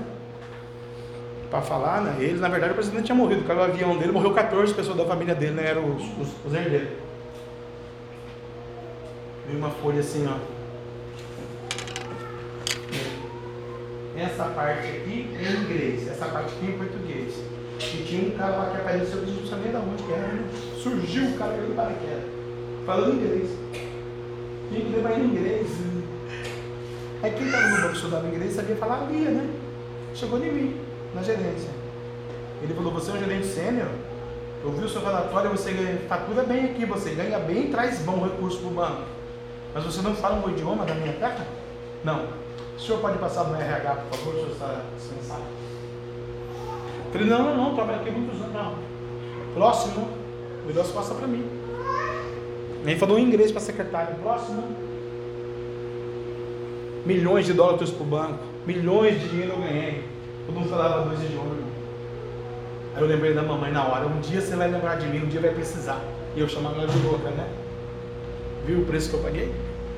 Não estuda para você ver. Não lê essa palavra, não viva com esse Deus para você ver. Seja crente de verdade, genuíno. Venha se render aos pés da cruz. Faça o seu 2022 diferente. Não deixe o diabo te sucumbir, te matar, te levar num quarto escuro, fazer você se perder, fazer você ficar triste, amargurado, decepcionado, ilu- desiludido com o mundo, com as falsas amizades. Sabe por que eu tinha tanto amigo do mundo? O pastor lembra, né? Tinha aquela vontade, a minha casa tinha um quarto de cerveja, né? Nossa, meu Deus do céu, para as festas, cadê o dinheiro? Aí empresta um carro pra mim, ah, pega lá pra você que é o Fusca lotado. Depois você dá gasolina. Bati o carro, esculhambava. Aprendi que o verdadeiro amigo é Jesus. Ele é o teu amigo. Fique de pé comigo. Jesus, Ele quer fazer com que você seja a águia da parábola, a águia verdadeira, Aleluia. uma águia frutífera, videira genuína, com ramos abençoadores coloridos, cheio da unção para 2022, com três idiomas, fala aramaico, grego, hebraico, comece a estudar, né? Aleluia. Comece a adorar, se entregar, buscar o Cordeiro. Viva essa promessa, viva essa palavra. Viva o evangelho da salvação. Jesus está às portas. Era Covid, já colocaram o nome de Omicron. Sabe Deus que vai ser 2023, 2025. Irmãos, vamos viver essa promessa. Jesus é o nosso Deus, a nossa rocha, a nossa fortaleza. Hebreus 13, 8. Ele é o Deus de ontem, de hoje, de eternamente. Deus não mudou ontem, Deus não mudou, não hoje e Deus não vai mudar amanhã. O homem muda, o ministério muda, a igreja muda, a empresa muda. Olha aí, quem diria que um branco do tamanho que eu trabalhei ia quebrar? Um dia uma mulher do chinelo de dedo falou, eu falei, moça, você nem sabe o que é isso. Só não sabe o que é overnight, o que é dólar, o que é real, o que é cruzado, o que é cruzado novo. A senhora não sabe comprar uma galinha, um ovo, a senhora não, não tem noção. Ela falou para mim, eu não tenho nada disso. Você é que tem tudo isso. Mas eu tenho um Deus que manda em tudo isso. Ela falou. Eu fiz, seu Deus não manda nada, nunca vai quebrar no banco. Caiu o avião do homem. Morreu todo mundo, quebrou o banco. Aquele dia eu reconheci o Deus da minha mãe, reconheci o Deus dos Hebreus, reconheci o Deus de Israel, o Deus de Abraão, de Isaac, Jacó. Quando ele diz eu falei isso, eu falei isso. Então nesta noite, Jesus está dizendo para você: você é uma águia frutífera, você é uma águia abençoada. Você, Deus está falando parábola para você neste lugar. Eu sou Jeová Jireh, o Deus da providência. Eu vou providenciar a unção, o renovo, a graça, a glória na sua vida. Então proclama o meu nome, proclama a minha palavra, proclama a minha justiça, proclama a minha verdade. Oh, ore, busque, chame, clame o meu nome, porque Deus vai fazer algo extraordinário para você. Arabandará, xandará, camarábia. Eu vou dar um minuto para você adorá-lo. Vou dar um minuto para você reconhecê-lo. Eu vou dar um minuto para você dar glória a Deus e aleluia. Eu vou pedir para a mocidade louvar um hino. Ricanto e abandarabia, sube a glória. O Senhor quer fazer algo como disse a pastora. Então, se você abrir o coração, deixar o diabo, o pecado, o demônio, o capeta, a loucura, a morte, o enxu, as trevas, o engano, a maldição, a depressão, a enfermidade, a maldade, a tristeza, a dor, o sofrimento, a loucura, vai cair por terra e o nome do Senhor será glorificado. Tu e a tua casa, tu e a tua geração, os teus filhos, os teus netos, aleluia, ou os filhos dos teus filhos da tua geração. Olha aí as asas coloridas, olha aí as bênçãos de Deus, olha aí, ó, o renovo, vai dar cantarabia, subir, ó, é alicerce, vai ter ramos para fundir, cambiar bandácia, ah, dentro da terra, ah, vai ter raiz profunda, ah, abandácia, manto, súbia, você é a primeira águia, você não é a segunda, você é a serva escolhida de Deus, adore o nome desse Deus nessa noite, pode soltar a mocidade, pode soltar, ribanduia, cataraba, sirianda, redenção, sem sofrimento, não é redenção, ricando e abandácia, sube a terra, nagaçu.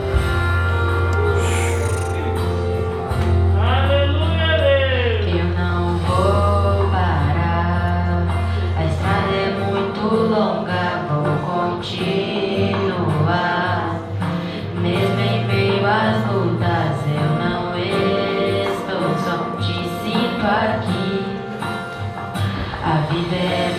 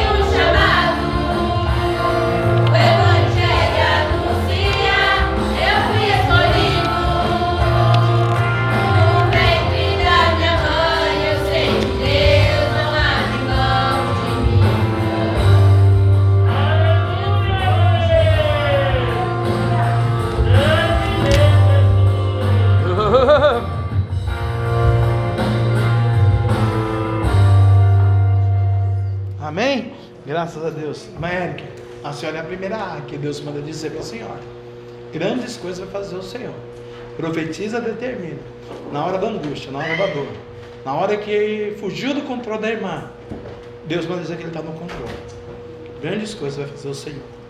Irmão Daniel, o senhor é a primeira águia.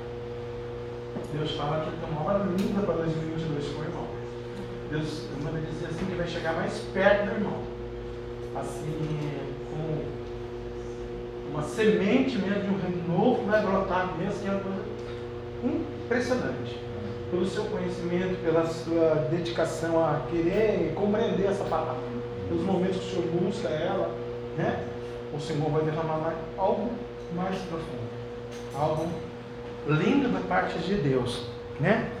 Irmão Wesley, Deus quer algo com o irmão mais profundo de 2022. Mas muito mais profundo de todos os tempos que o irmão viveu como cristão. Você tem quatro, cinco rebentos aí na terra. E Deus ele precisa fazer algo. Quebrar as maldições hereditárias. E só vai acontecer isso se realmente tomar um posicionamento verdadeiro. Né? É só congregar por congregar, só vir adorar para adorar, só ser dizimista por ser.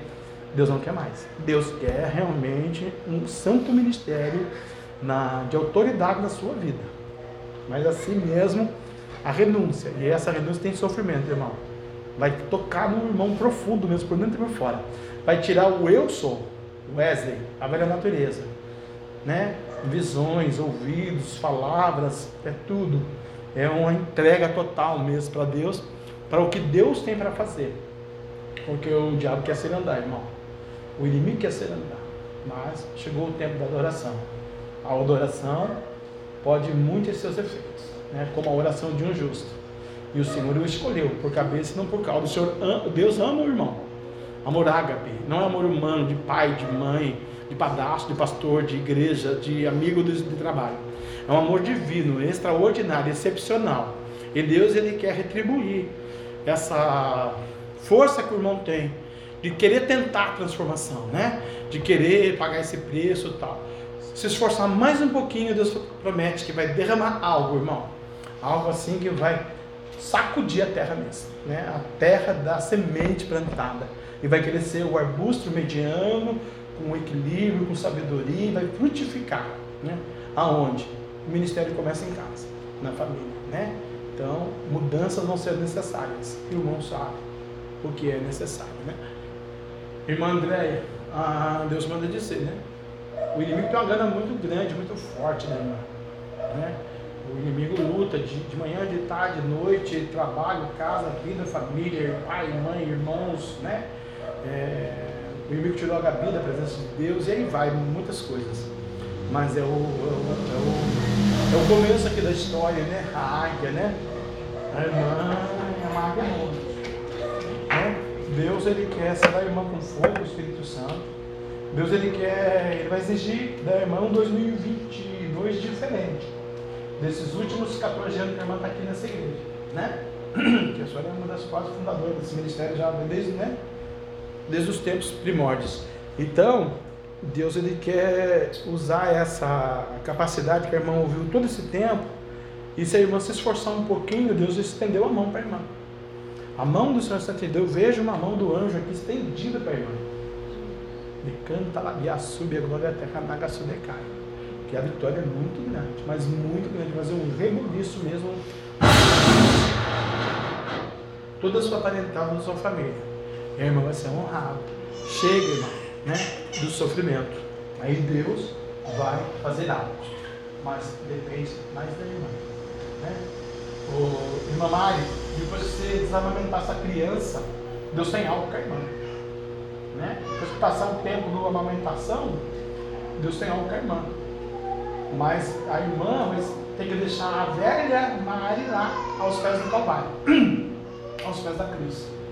E se essa águia aqui, porque por causa dos cinco rebentos, para ser uma adjuntora, colaboradora, uma mulher sábia, uma mulher que edifica, uma mulher que quer ajudar o ministério do varão. Se ajudar, porque Deus tem grandes coisas, né? As pessoas do idioma né, são seus filhos ou seus filhos vão ser pedreiros eternamente, não que pedreiro não seja, seja ruim, meu pai foi pedreiro, mas olhando por uma situação abstrata, é ruim, né? Meu pai podia ser um engenheiro, um milionário, mas não foi pedreiro, nem a casa própria eu tenho, para você ver. Então aí você vai escolher. Agora os tons, Deus quer derramar. Agora, só vai funcionar se o seu joelho funcionar. Você é a mãe, você é a mulher sabe. A sabe edifica, a plano destrói. Então, com consciência, com temor, com a verdade, com a transparência. Primeiro, absolutamente primeiro com Jesus. Depois, com a sua liderança pastoral, né? marido e com o Espírito Santo. Você vai ver, mano, que Deus vai fazer. Pagar o preço. Né? A humildade, reinar a graça de Deus. E Deus tem grandes coisas, né? Missionária, Deus tem algo para a irmã também. Né? É, Deus precisa quebrantar o irmão, trabalhar no Ronaldo, fazer grandes coisas. Precisa, irmão. Mas, para Deus fazer isso lá, Deus ainda vai fazer, vai passar uma lixa da irmã. Por quê? Te prepara missionário. Você vai ser muito usado em 2022. Não só aqui, mas no campo missionário mesmo, na obra. Né? Deus vai usar os dons que Deus deu na sua mão. As penas coloridas. Mas para isso acontecer, né? não pode alisar Giovana, não pode alisar Ingrid. Você é do altar. Você tem que falar a verdade. Doa quem doer a mãe, o pai, a sogra, a tia, a prima. A gente não é desse mundo, a gente não é da família, a essência é família. A gente é a essência é Jesus. Aí depois vem a família, porque a família não professa a fé. E se a gente for olhar para a família, até a cervejinha a gente bebe no Natal. Então Jesus vai passar a lixa, né, irmão? Para transformar e lapidar para o renovo que ele tem. A raiz está solidificada. Então recebe a graça, porque Deus vai usar a irmã. Agora é isso.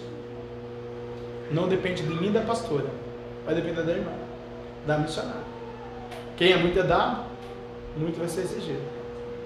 Você é uma guerreira, você é escolhida, você é eleita, você é separada, você é princesa, você é amada, você é linda na glória, né?